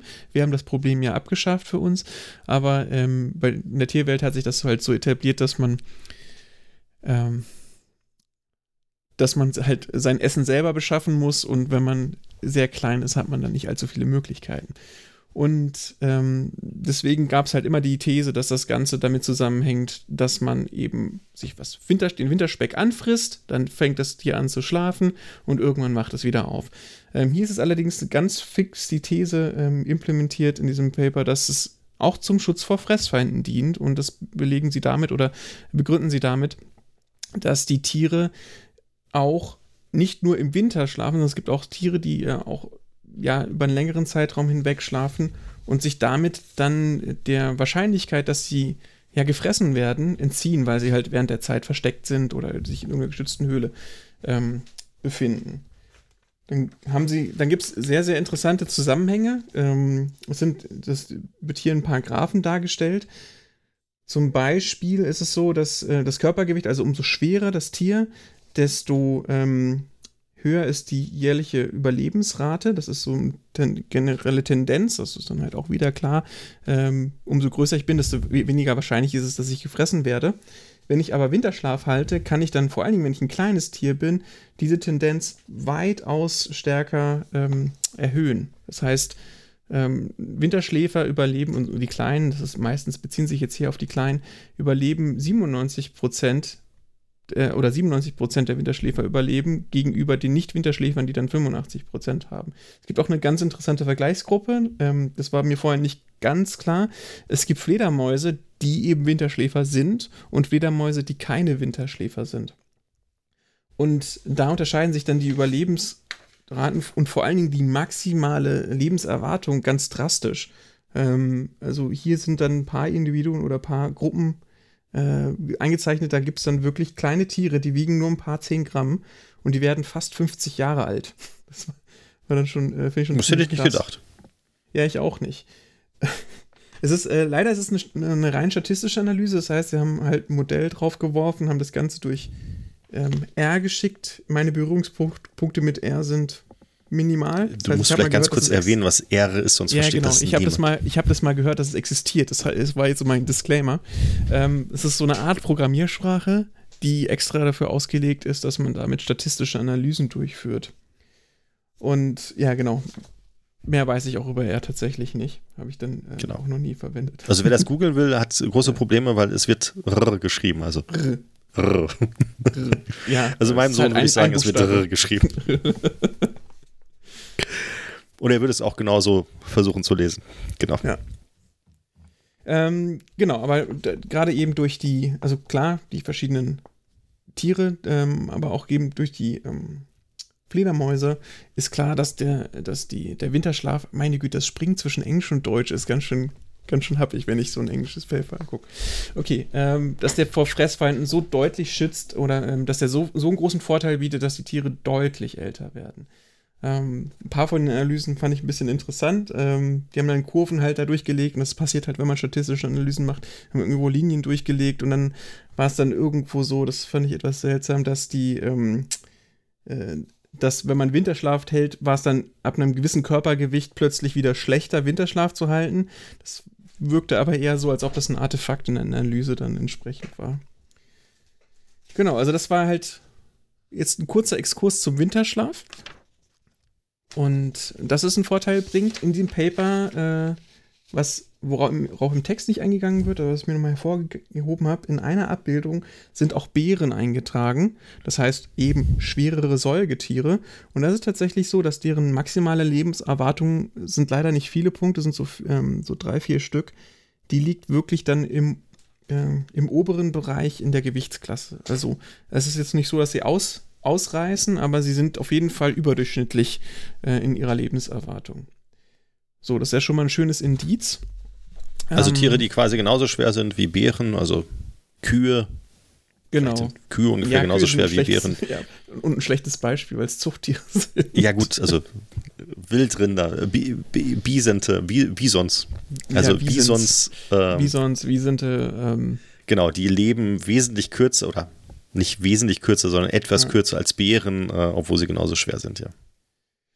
Genau, und ähm, ansonsten, wie das jetzt mit der Herzrate zu tun hat, das war hier leider nicht, äh, nicht abgebildet. Da hat man halt schon mal gesehen, dass zumindest ex explizit für kleine Säugetiere es einen wahnsinnigen Vorteil bietet, Winterschlaf zu halten. Und für größere wurde da leider nicht so im Detail drauf angegangen, aber es, die Beere so als Beispiel.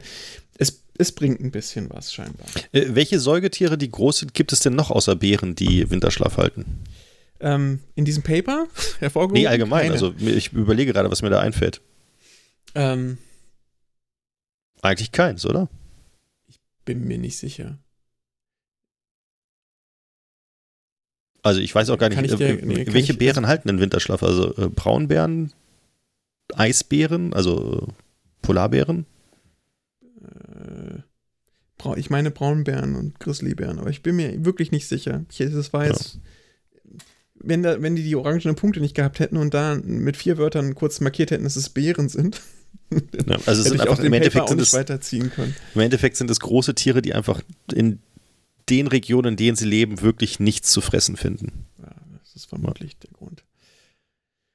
aber ähm, ich wäre nicht so mutig gewesen, das, äh, das aus den Daten, diese Argumentationskette rauszuziehen. Wobei jetzt es nicht falsch ist. Ja, du bist ist, auch kein also, Biologe. Nein, ich bin kein Biologe. ähm, es ist nicht falsch, dass man natürlich, wenn man Winterschlaf hält, sich dem, den Fressfeinden damit deutlich, in, also wirklich sehr gut entziehen kann. Aber das, in dem Paper wurde es so formuliert, als ob das der einzige Grund ist, Winterschlaf zu halten. Also ist der dominante. Und da bin ich mir nicht ganz sicher, ob man das jetzt so rum argumentiert tatsächlich daraus ziehen kann. Als zweites, wie gesagt, ein Editorial, also eher sowas wie eine, äh, wie ein, ähm, eine Zusammenfassung, bei dem mehrere, ein Review, bei dem mehrere Paper halt äh, angesprochen werden. Das ist ähm, vom, ich glaube, es ist ein Herr, Herbert J. Levine. Und das ist im Journal of the American College of Cardiology erschienen. mhm. Klingt sehr lokal. Also ähm, auf jeden Fall aber eine schöne Zusammenfassung über das Thema. Und da ist jetzt im Prinzip die Argumentationskette, kleine Tiere haben, das jetzt im Prinzip schließt das ein bisschen den Bogen bis mit dem Thema, das du am Anfang hattest. Kleine Tiere haben eine hohe Körperoberfläche relativ zu ihrem Körpervolumen und müssen dafür dann ähm, entsprechend mehr Wärme, also mehr Energie freisetzen, um ihre Körperwärme zu halten. Gerade bei eben ähm, Säugetieren ist das der Fall, weil sie ja warmblütig sind. Und um das zu schaffen, hängt dann wohl mit dem kardiovaskulären System zusammen, also im Blutkreislauf, ist es notwendig, dass sie dann einen hohen Puls haben. Und dementsprechend haben dann halt äh, Mäuse, ist das hier, das ist so das immer das Extrembeispiel, ähm, ähm, ja, 600 Schläge pro Minute ist hier eingezeichnet in dem, in dem, in dem Diagramm, dicht gefolgt vom Hamster, so bei ungefähr 500 Schlägen pro Minute. Das heißt, das Herz schlägt mehrere Male pro Sekunde, viel, viel schneller als das äh, beim Menschen der Fall ist. Und ähm, das heißt, der Metabolismus und der Puls haben irgendwas miteinander zu tun. Das ist genau auch tatsächlich so jetzt, wie in dem Buch beschrieben ist. Der Puls ist reduziert, der Metabolismus, also der Verbrauch an Energie ist reduziert. Ähm, ich glaube, die sieben Jahre wurden dann ungefähr mit sieben Tagen gleichgesetzt. Das war so ein, ähm, so ein Faktor. Ja. Also ein Tag, ein Jahr vom Metabolismus her. Also man wacht mit Kohlendampf auf, mit äh, anderen Worten. Und ähm, hier wird jetzt beschrieben, dass der Metabolismus und die Körpermasse miteinander ähm, gekoppelt sind. Sie nennen das semilogarithmisch. Ich, ich nenne einfach mal so ein paar Werte. Also eine Maus wird ein paar Jährchen alt, ähm, hat halt so einen Puls von 600. Das haben wir dann hier zwischendrin. Also eine Katze, die hat dann so einen Puls von äh, so ja, knapp 200 ähm, ähm, Schlägen pro Minute. Die wird dann natürlich knapp 20 Jahre alt. Das kennen wir so ähm, Elefanten werden, also es sind so durch Life Expectancy, also es sind jetzt so, ja, so Durchschnittswerte, das ist jetzt nicht die maximale Lebenserwartung. Elefanten haben schon einen deutlich geringeren Puls als zum Beispiel Menschen, da sind wir so bei 30 Schlägen pro Minute. Wir werden aber nur 25 Jahre im Schnitt alt. Und ja, wenn man ganz groß wird, also Wale, verschiedene Wale, also hier steht nur Whale und Whale an den beiden Punkten dran. Ich frage mich jetzt nicht, welche Sorte. Ähm, sind wir bei 20 oder weniger Schlägen pro Minute und da liegt dann die Lebenserwartung ungefähr bei 40 Jahren. Ich nehme an, das ist hier die durchschnittliche Lebenserwartung gemeint, das ist nicht, ähm, ganz klar dargestellt. Ein Wahnsinnsausreißer stellt dann eigentlich nur der Mensch dar. Äh, der hat halt so seine 70, 80 Schläge pro Minute in Ruhepuls und fast 80 Jahre Lebenserwartung, was hier halt dadurch erklärt wird, dass man ja mit der modernen Medizin sich ein bisschen aus dieser Gruppe entfernt hat. Ansonsten ist es sehr witzig, wenn man das dann ähm, semi-logarithmisch aufträgt. Das wird in dem Paper halt häufig erwähnt. Ich versuche das mal kurz zu beschreiben. Das heißt, auf der horizontalen Achse, das ist dann ähm, die Lebenserwartung, also die, in der waagerechten, da ist das alles ganz normal, wie man das kennt. Ähm, ähm hier steht dann halt 20, 40, 60 und 80 Jahre dran. Aber in der vertikalen Achse, da werden die Zahlen einfach schnell immer größer. Das ist dann diese logarithmische Darstellung. Also ähm, die Wale haben halt ihre 20 Schläge ähm, pro Minute, die Katze dann 200 und die Maus 600. Und das heißt, da werden die Zahlen sehr viel schneller, immer schneller größer. Ähm, aber wenn man das so aufträgt, dann liegen alle fast auf einer Linie, außer eben der Mensch. Das heißt, da gibt es tatsächlich einen relativ systematischen Zusammenhang. Und ähm, das Ganze ist, war jetzt hier ja, ähm, wie gesagt, erstmal mit dem Herzschlag. Ähm, andere kleiner Rechentrick sozusagen ist, dass all diese Tiere tatsächlich, und das interessanterweise gilt es jetzt auch wieder für den Menschen. Ich, da habe ich nicht ganz verstanden, wie man das argumentiert bekommt, dass man einmal so einen riesen Ausreißer hat und beim anderen mal nicht. Ähm, man hat eine limitierte Anzahl an Herzschlägen in seinem Leben. Und äh, diese Anzahl der Herzschläge gilt für die Maus wie für den Löwen, das Pferd, den Wal und den Menschen. Nach zwei Millionen ist Schluss. ja, es sind ein paar mehr. Äh, 10 hoch 9 und ein bisschen. Ja. Das fand ich ganz. Äh, der, der, der, Mensch, fest, der Mensch musste ich, äh, früher mehr arbeiten und deswegen musste das ja, Herz häufiger ja. schlagen. Ich muss, ich muss ganz kurz mal. Äh, Du musst kurz ein bisschen reden. Ähm, ja. Ich stelle fest, dass beim Kopieren meiner, äh, meiner Notizen irgendwas schiefgegangen ist. Ich muss jetzt mal ganz kurz mal. Achso, also nicht die Aufnahme ist kaputt. Ich hatte jetzt schon Angst, nein, dass nein, die nein. Aufnahme kaputt ist und du wirklich angefangen hast, irgendwelche Dateien wild durch die Gegend zu kopieren und dabei riesiger nee, Datensalat ähm, entstanden ist. Aber ich aber hatte im Endeffekt den Eindruck, ich, ich habe mir mehr notiert. Da ist mir nur was. Aber ich, ja, muss ich noch ein bisschen Zeit schinden oder nee, hast du jetzt, schon gefunden? Jetzt hast du. Ich habe jetzt die richtige Datei wieder gefunden. Genau, ähm, Herzschlag pro Leben ist ungefähr konstant. Das wäre natürlich dann auch eine, eine super Erklärung. Ne? Also es passt dann auch wieder, okay, wenn ich die Herzschlagrate irgendwie reduzieren kann, auch wenn ich vielleicht bewusstlos bin währenddessen, ähm, dann habe ich ja zumindest die Regel äh, beherzigt.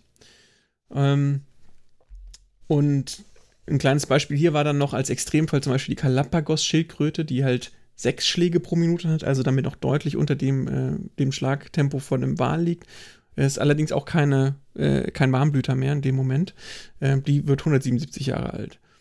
Äh, auch ganz spannend, Fische haben weniger Herzschläge als Säugetiere, Faktor 10 weniger. Also gut, dass wir nicht von Fischen abstammen, sonst hätten wir tatsächlich nur ja, acht Jahre zu leben mit der modernen Medizin. Äh, oder würden deutlich kälter durch die Gegend laufen. Und was ich auch noch ganz interessant fand, ist, wenn man jetzt das, wir haben ja ne, ich hab, meinte ja gerade, Fische haben weniger Herzschläge. Das liegt vielleicht auch einfach daran, dass sie im Wasser leben und es sich nicht lohnt, da die Tem Körpertemperatur hochzusetzen.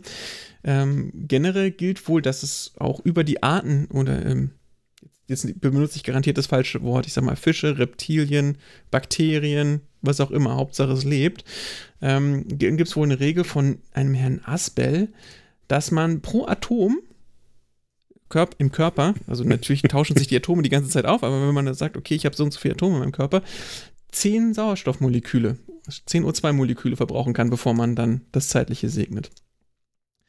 Ähm, das heißt, wenn ich mit irgendeinem Trick es hinbekomme, dass ich mein, mein Organismus weniger Sauerstoff verbraucht, kann ich damit auch wieder Zeit schinden. Und ja. Fußt diese Theorie auf irgendetwas anderes als außer dass man das einfach festgestellt hat, dass das Verhältnis so ist, oder gibt es ja, da eine Theorie dazu? Das ist eine reine Beobachtung. Gut. Also äh, die Argumentation im Editorial war, also er wollte es nicht erklären, also die Argumentation war tatsächlich einfach die, okay, kleinere Tiere haben einen höheren Puls, äh, weil der Metabolismus schneller laufen muss, weil sie eben mehr Wärme produzieren müssen. Und das ist natürlich dann Grund dafür, warum sie mehr Sauerstoffmoleküle verbrauchen. Aber warum man jetzt ausgerechnet ein Limit an Sauerstoffmolekülen hat, das, äh, da wurde dann, dafür gibt es noch keine Antwort in der, in der Literatur, die ich finden konnte. Genau. Und hier taucht natürlich dann auch wieder Bezug zur Masse auf. Ne? Also kann auch Masse gegen Herzschlagzahl auftragen, aber ähm, ist relativ unspektakulär, weil wenn alle die gleiche Zahl der Herzschläge haben, dann ist auch wieder alles übereinander aufgetragen. Man wird wahrscheinlich auch die Körpergröße über die Herzschlagzahl auftragen können und werden auch alle übereinander gelandet. Oder die Augenfarbe. ich weiß nicht. ja. Genau. Das waren die beiden Paper zu dem Metabolismus. Also insofern ist es plausibel, wenn ich das irgendwie hinbekomme, ähm, die, die Herzschlagrate zu reduzieren und damit den Metabolismus entsprechend einzuschränken, äh, dann könnte sich so tatsächlich sogar die Lebenserwartung, darum ging es jetzt ja. Es ging jetzt nicht ja. nur darum, dass man halt aufwacht und nicht mitbekommen hat, dass man geschlafen hat, sondern dass man könnte sich tatsächlich die Lebenserwartung erhöhen. Ob das jetzt eins zu eins so skalierbar ist, gerade diese äh, semilogarithmische Geschichte, dass halt ein Wal äh, im Schnitt 40 Jahre alt wird und eine Katze 20, aber dafür ein Faktor 10 in, im, im Impuls dazwischen liegt, das ist ein bisschen schwierig. Allerdings sind die ja auch oft bei Normaltemperatur, äh, während sie das Ganze machen. Und deswegen hatte ich halt das andere noch rausgesucht. Da hat man eben die ähm, Fledermäuse im Vergleich und da ist der Unterschied schon sehr drastisch, allein dadurch, dass sie eben Winterschlaf halten. Also es ist schon ähm, wenn man jetzt sagt, ein Mensch wird 80 Jahre alt, in dem, in dem Buch war ja die Medizin so weit fortgeschritten, dass 200 Jahre wohl auch erreichbar wären. Ähm, die hätten also wach sein können. Ähm, und wenn man dann den Wert halt verdoppelt oder verdreifacht, dann würde das für so eine 100-Jahres-Reise auch schon enorm viel bringen. Ja. Ähm, was mir zu dem Thema einfällt, was ich als konkretes Beispiel anmerken kann, äh, ich habe letztens, ich weiß nicht, ob du die auch gesehen hast, so eine Arte-Doku gesehen. Äh, da ging es um einen Unfall, der geschehen ist bei einem Sättigungstaucher. Also Sättigungstaucher, ganz kurz zur Erklärung, wenn man sehr lange, sehr tief unter Wasser arbeiten möchte, also zum Beispiel um irgendwelche Pipelines oder sowas oder Bohr, Inseln oder sonst irgendwie irgendwas unter Wasser reparieren mhm. zu müssen. Dann äh, gibt es die Methode des Sättigungstauchens. Das heißt, dass man ähm, die Taucher in eine geschlossene Kapsel äh, unterbringt, dort ähm, den Stickstoff durch Helium ersetzt und die Sauerstoffkonzentration so lässt, wie sie ist. Also da gibt es, glaube ich, unterschiedliche Gasgemische, aber das ist so, glaube ich, das gängige äh, Helium und Sauerstoff. Mhm. Und äh, die Leute dort leben lässt unter einem höheren Druck. Also man äh, hat halt einen relativ hohen Umgebungsdruck, quasi den gleichen Druck, der auch am Meeresgrund herrschen würde, und lässt die Leute dann in der Taucherglocke runter. So, das hat den großen Vorteil, dass die quasi beliebig lange dort unten am Meeresboden arbeiten können, ohne dass die, die üblichen äh, Probleme mit äh, Gassättigung etc. im, im äh, Genau, Blut. das, was du vorher schon hattest, mit genau. dem Stickstoff, der dann ausgasen würde, wenn genau. man dann wieder hochkommt. Diese Probleme hat es nicht, hat aber den großen Nachteil, dass du einfach nicht nach oben tauchen kannst, wenn irgendwie was passiert ist, sondern dass du quasi an diese Taucherglocke gebunden bist und die nichts also du musst dorthin zurückkehren. Bist da gewisserweise gefangen, ja. Genau. Und äh, bei diesem Unfall ist Folgendes passiert: Der, ähm, das Schiff äh, wird automatisch an, auf Position gehalten. Es war in der Nordsee und die Nordsee ist sehr stürmisch. Und plötzlich setzte dieses System aus, was dieses Schiff auf dieser Position hält und das Schiff wurde weggetrieben. So, und diese Taucherglocke hing halt an einem Schiff dran. Die Leute waren unten an ihren Sauerstoffversorgungsschläuchen, also die waren mhm. schon auf dem Meeresgrund. Und der eine ist mit seinem Sauerstoffschlauch hängen geblieben und der ist gerissen. So, dann hing der quasi unten auf dem Meeresboden und hatte keinen Sauerstoff mehr, hatte noch so eine Notreserve in so einer Notflasche für fünf Minuten oder sowas, ähm, aber natürlich nicht besonders viel. Und dieses Schiff trieb immer weiter weg, immer weiter weg und äh, die haben dann versucht, dieses, äh, dieses System wieder Gang zu setzen, weil manuell ist dieses Schiff quasi unmöglich auf Position zu halten. Ähm, und die mussten auch dort wieder hin zurückfahren und das äh, ist sehr dramatisch gewesen und die Zeit schritt voran und sie brauchten fünf Minuten, sie brauchten zehn Minuten, sie brauchten 15 Minuten. Und ich glaube, nach 15 Minuten oder sowas haben sie es wenigstens geschafft, eine unbemannte Drohne dorthin zu schicken an diese Unglücksstelle. Und sie haben gesehen, dass diese, mhm. dass diese Person nach 15 Minuten anscheinend noch lebt. Also es gab Muskelzuckung. Mhm.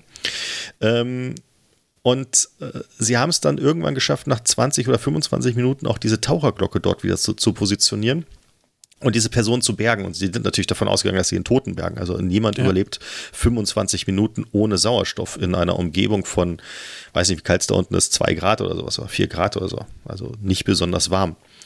Ähm, und sie haben diese Person geborgen und mhm. äh, sie lebte natürlich nicht in dem Moment, also sie atmete nicht selbstständig. Äh, sie haben dann Wiederbelebungsmaßnahmen äh, versucht, also einfach, weil sie natürlich verzweifelt waren, irgendwas tun mussten. Und äh, nach kurzer Zeit fing die Person wieder selbstständig an zu atmen und äh, hatte auch wieder einen Puls. Und die Person hatte keine bleibenden Schäden und ist nach wenigen Wochen komplett regeneriert. Und ähm, das Gens ist quasi ein medizinisches Wunder ähm, auf den ersten Blick. Auf den zweiten Blick ähm, muss man sagen, dass ihn wahrscheinlich die Kälte gerettet hat. Äh, wie gesagt, es ist sehr kalt dort unten auf dem Meeresgrund mhm. und er ist sehr schnell ausgekühlt, weil äh, durch diesen Schlauch, der ihn quasi mit der Taucherglocke verbunden hat, floss auch immer warmes Wasser, so dass die halt gewärmt wurden. Der, oh. Wenn der weg ist, dann, dann kühlt der natürlich aus sehr, sehr schnell. schnell kalt, ja. Und das hat ihn quasi gerettet, weil sein ganzer Stoffwechsel schlagartig so nach unten gegangen ist, dass ähm, quasi seine Zellen nicht erstickt sind, weil sie zu wenig Sauerstoff bekommen haben, weil sie quasi sowieso auf sehr kleiner Flamme gearbeitet haben und so hat er quasi diesen Unfall überleben können. Also das zum Thema, wenn ich, mein, äh, wenn ich meinen Stoffwechsel reduziere, kann ich anscheinend äh, auch mit sehr wenig Sauerstoff auskommen und äh, das fiel mir eben gerade noch ein, als wir, als wir über diese, diese quasi über die, die, äh, über den Winterschlaf geredet haben. Genau, weil sich genau. natürlich auch sein Herzschlag verringert hat und Insofern sagen wir so, kompletter Stoffwechsel durch diesen Kälte, durch die Kälte reduziert wurde. Genau, also eine sehr sehenswerte Dokumentation auf Arte war das. Ich werde das dann auch in die Shownotes aufnehmen.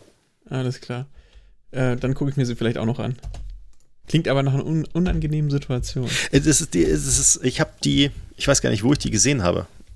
Ich habe die, glaube ich, im Hotelzimmer gesehen und ähm, ich, ich habe mitgezittert bei dieser Doku, weil die auch so aufgebaut wurde, dass man Okay. natürlich, nicht, also man geht davon aus, dass er War es auch nicht spannend. überlebt hat und es wird halt, ich habe da heißt, einfach du hast du schon gespoilt? Ach, meine Güte. Ja, Entschuldigung. ja gut, das ist natürlich Da doof. gucke ich es mir nicht mehr an. Na, guckst du dir trotzdem an. Ja, okay. Ich glaube, es gibt es mittlerweile auch auf Netflix. Ich, ich suche das gleich mal. Genau. So, dann sind wir quasi durch, ne? Ähm, ja. Also, wenn du jetzt nichts mehr hast, ich hatte jetzt noch überlegt, ob wir, also, ähm, vielleicht könnten wir noch mal kurz jetzt am Ende, jetzt kann jeder abschalten, der entweder, falls es passiert sein sollte, alle anderen äh, Folgen vorher schon gehört hat, also folgende Folgen, das ist jetzt ja die erste. Das heißt, wahrscheinlich die erste Folge werden sehr wenig Leute anhören. Oder das halt im Nachhinein. Das heißt, ähm, ihr werdet dann auch schon mal feststellen, dass unser Konzept noch nicht so hundertprozentig steht, ja, weil die Grundidee ist schon da. Ähm, ob wir was zwischendurch einwerfen oder so, wird sich ergeben. Wir haben auch keine Checkliste, was wir irgendwie abarbeiten oder so. Ähm, und wir werden bestimmt auch noch ein bisschen weniger monoton, wenn wir über die Themen berichten. Aber ich finde, ich finde, innerhalb dieser Folge wurde es eigentlich schon angenehmer. Ja, Also, es, Ähm, äh, also zum wir haben Anfang, keine Übung. Das, genau, also zum Anfang fiel es mir sehr schwer, das, was wir hier machen. Und äh, ich muss sagen, jetzt zum Schluss äh, wurde es etwas leichter. Äh, vielleicht auch, weil das Bier mittlerweile alle ist. genau. Aber ähm, Ähm, ich werde mich auch in den, in den Notizen wahrscheinlich noch ein bisschen verbessern. Und zumindest für mich, damit es einfacher wird. Ist doch schon relativ spät. Und die Konzentration ist dann nicht so hoch, wie man das so gewohnt ist. Genau, ich hätte jetzt noch. Ähm, ah ja, das hast du schon hinzugefügt. Ich hätte jetzt ansonsten noch Geek-Stuff im Angebot, ähm, als so eine Art Kategorie, die wir machen können. Das hatte ich ja schon mit dir ähm, drüber ge ähm, gequatscht so ein paar Webseiten gibt, äh, auf denen man ab und zu mal unterwegs ist und dann denkt, oh, was ist das denn? Das habe ich noch nie gesehen. Das ist jetzt auch nichts, was man ja, kaufen wollen würde oder wo man sagen würde, das ist jetzt äh, für jedermann was, aber ähm, es ist dann trotzdem ganz spannend. Äh, mitunter Hackaday, Kickstarter, ähm, solche Sachen. Ich habe jetzt einfach mal ein bisschen gesurft sozusagen, äh, wenn man mal so eine ruhige Minute hat. Und du pastest hier munter irgendwelche Links. okay. Ähm, was ich ganz witzig fand, ist hier, ähm, es gab bei, bei Kickstarter ein Projekt, ich weiß gar nicht, ob es aktuell ist. Wenn ihr es hört, ist es bestimmt schon längst vorbei. Ähm, die wollen 10.000 Dollar ähm, zusammenbekommen und sind jetzt bei 73.000 oder fast 74.000 Euro. Ähm, geht um ein bisschen um Weltenverbesserer. Ich weiß nicht, hast du den Link? Kannst du den mal anschauen? Vielleicht kannst du ja beschreiben, was du siehst. Das ist dann vielleicht ein bisschen spannender, als wenn ich. ähm, Kickstarter? Hackett, äh, ja, Kickstarter? genau. Nee, nee, nimm das Kickstarter. Das Hackaday, das ist. Äh, das wäre zu anekdotenreich. Da sind wir jetzt schon weit genug im. Äh, wir haben genug Zeit rumgebracht mit dem Reden. Wir sind schon über zwei Stunden, ne? Wir sind, Also es wir sind über zwei Stunden. Warte, ich habe hier eine Anzeige, zwei Stunden, sieben Minuten. Genau.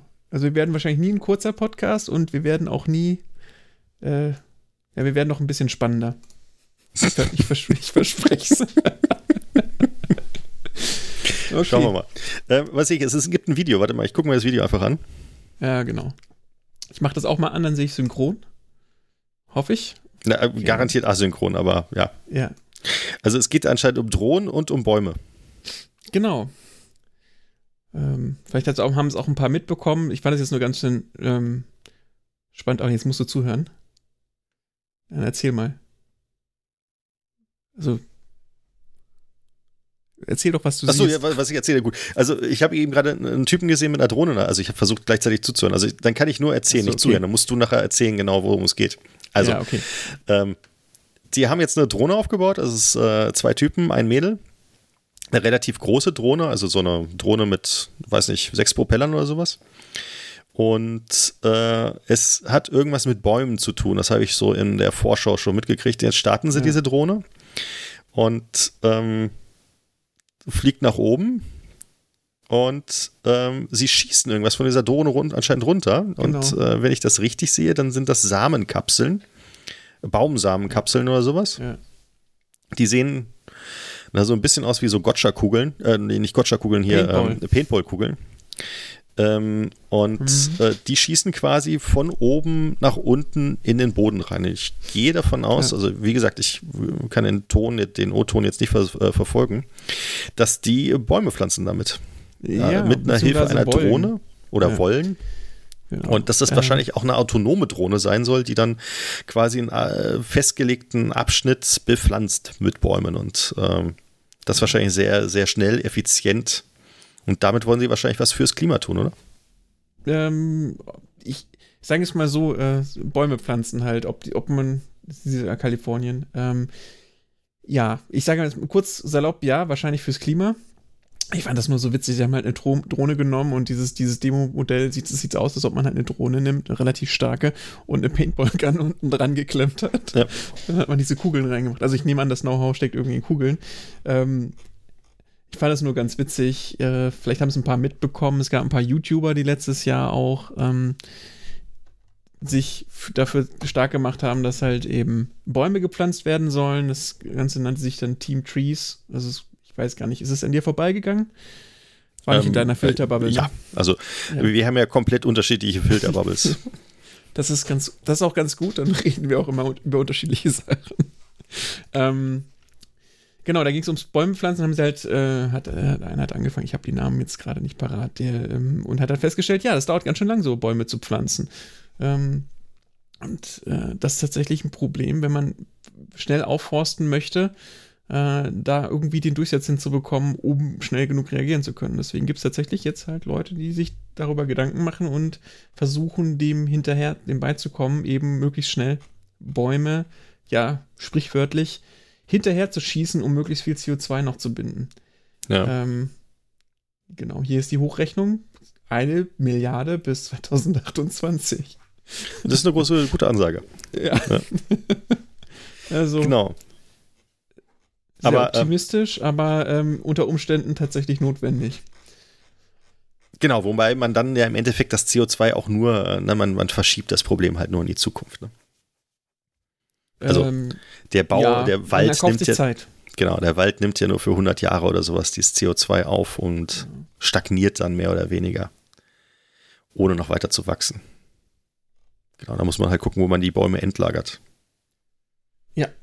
Vielleicht, Aber das ist vielleicht ein Thema für eine andere Folge, oder?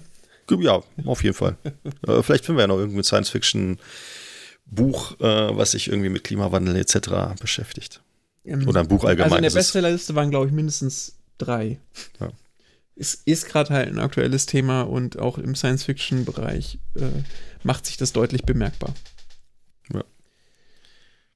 Genau, Gut. also Geekstuff so als eine kleine Kategorie, irgendwas, wie gesagt, das jetzt nicht unbedingt mal eine Empfehlung von uns oder so, ist einfach nur mir über den Weg gelaufen, fand ich ganz spannend und dachte mir, kann man kurz drüber schnacken.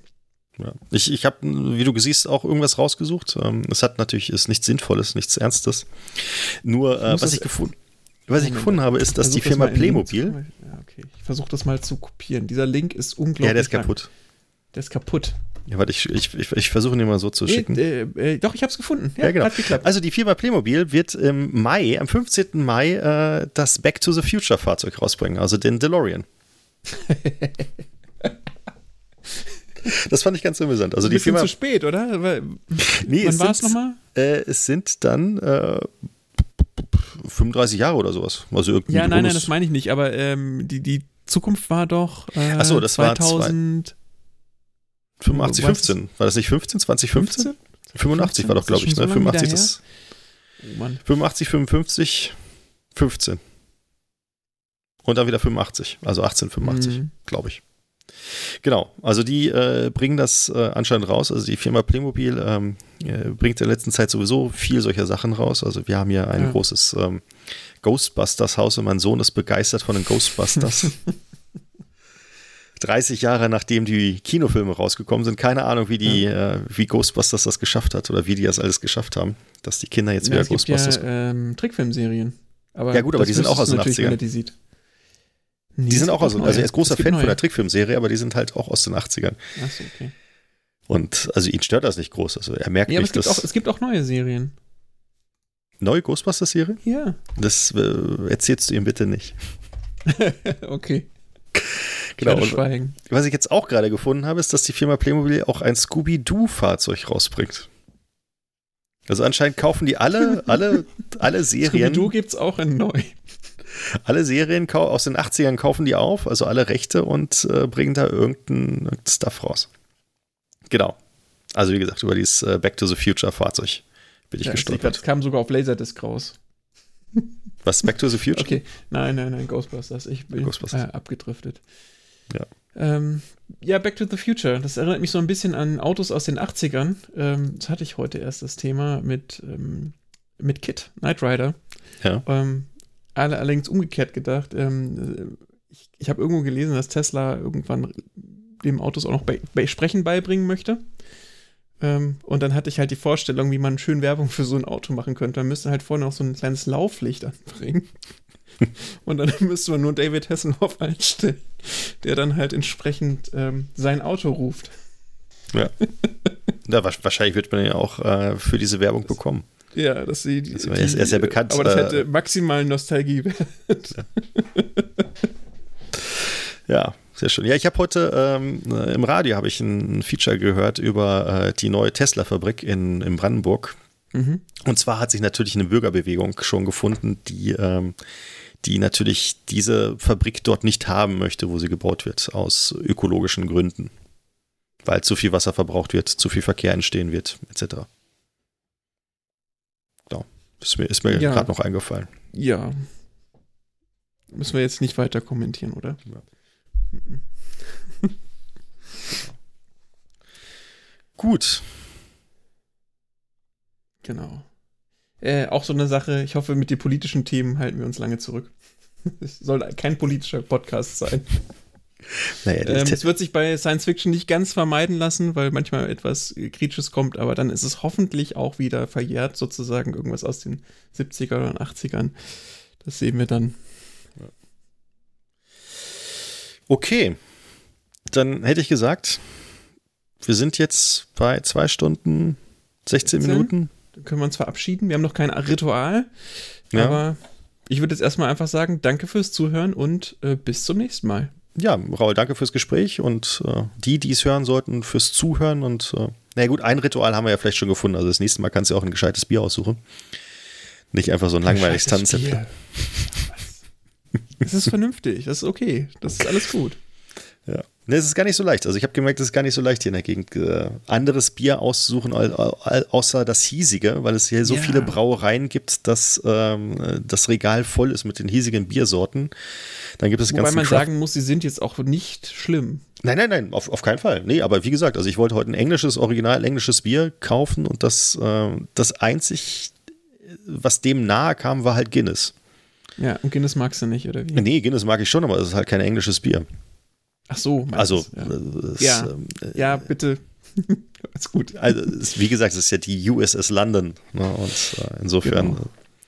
sollte es dann schon irgendwie ein Ale oder sowas das sein. Das stimmt, es ist dann nicht, äh, nicht nah genug. Ne. Nur fast. Wäre wär, wie gewollt und nicht gekonnt. Genau. Das Guinness habe ich dann natürlich trotzdem noch gekauft. Alles klar. Aber dann sage ich jetzt auch schon mal Tschüss. Ja. Und äh, bis zum nächsten Mal.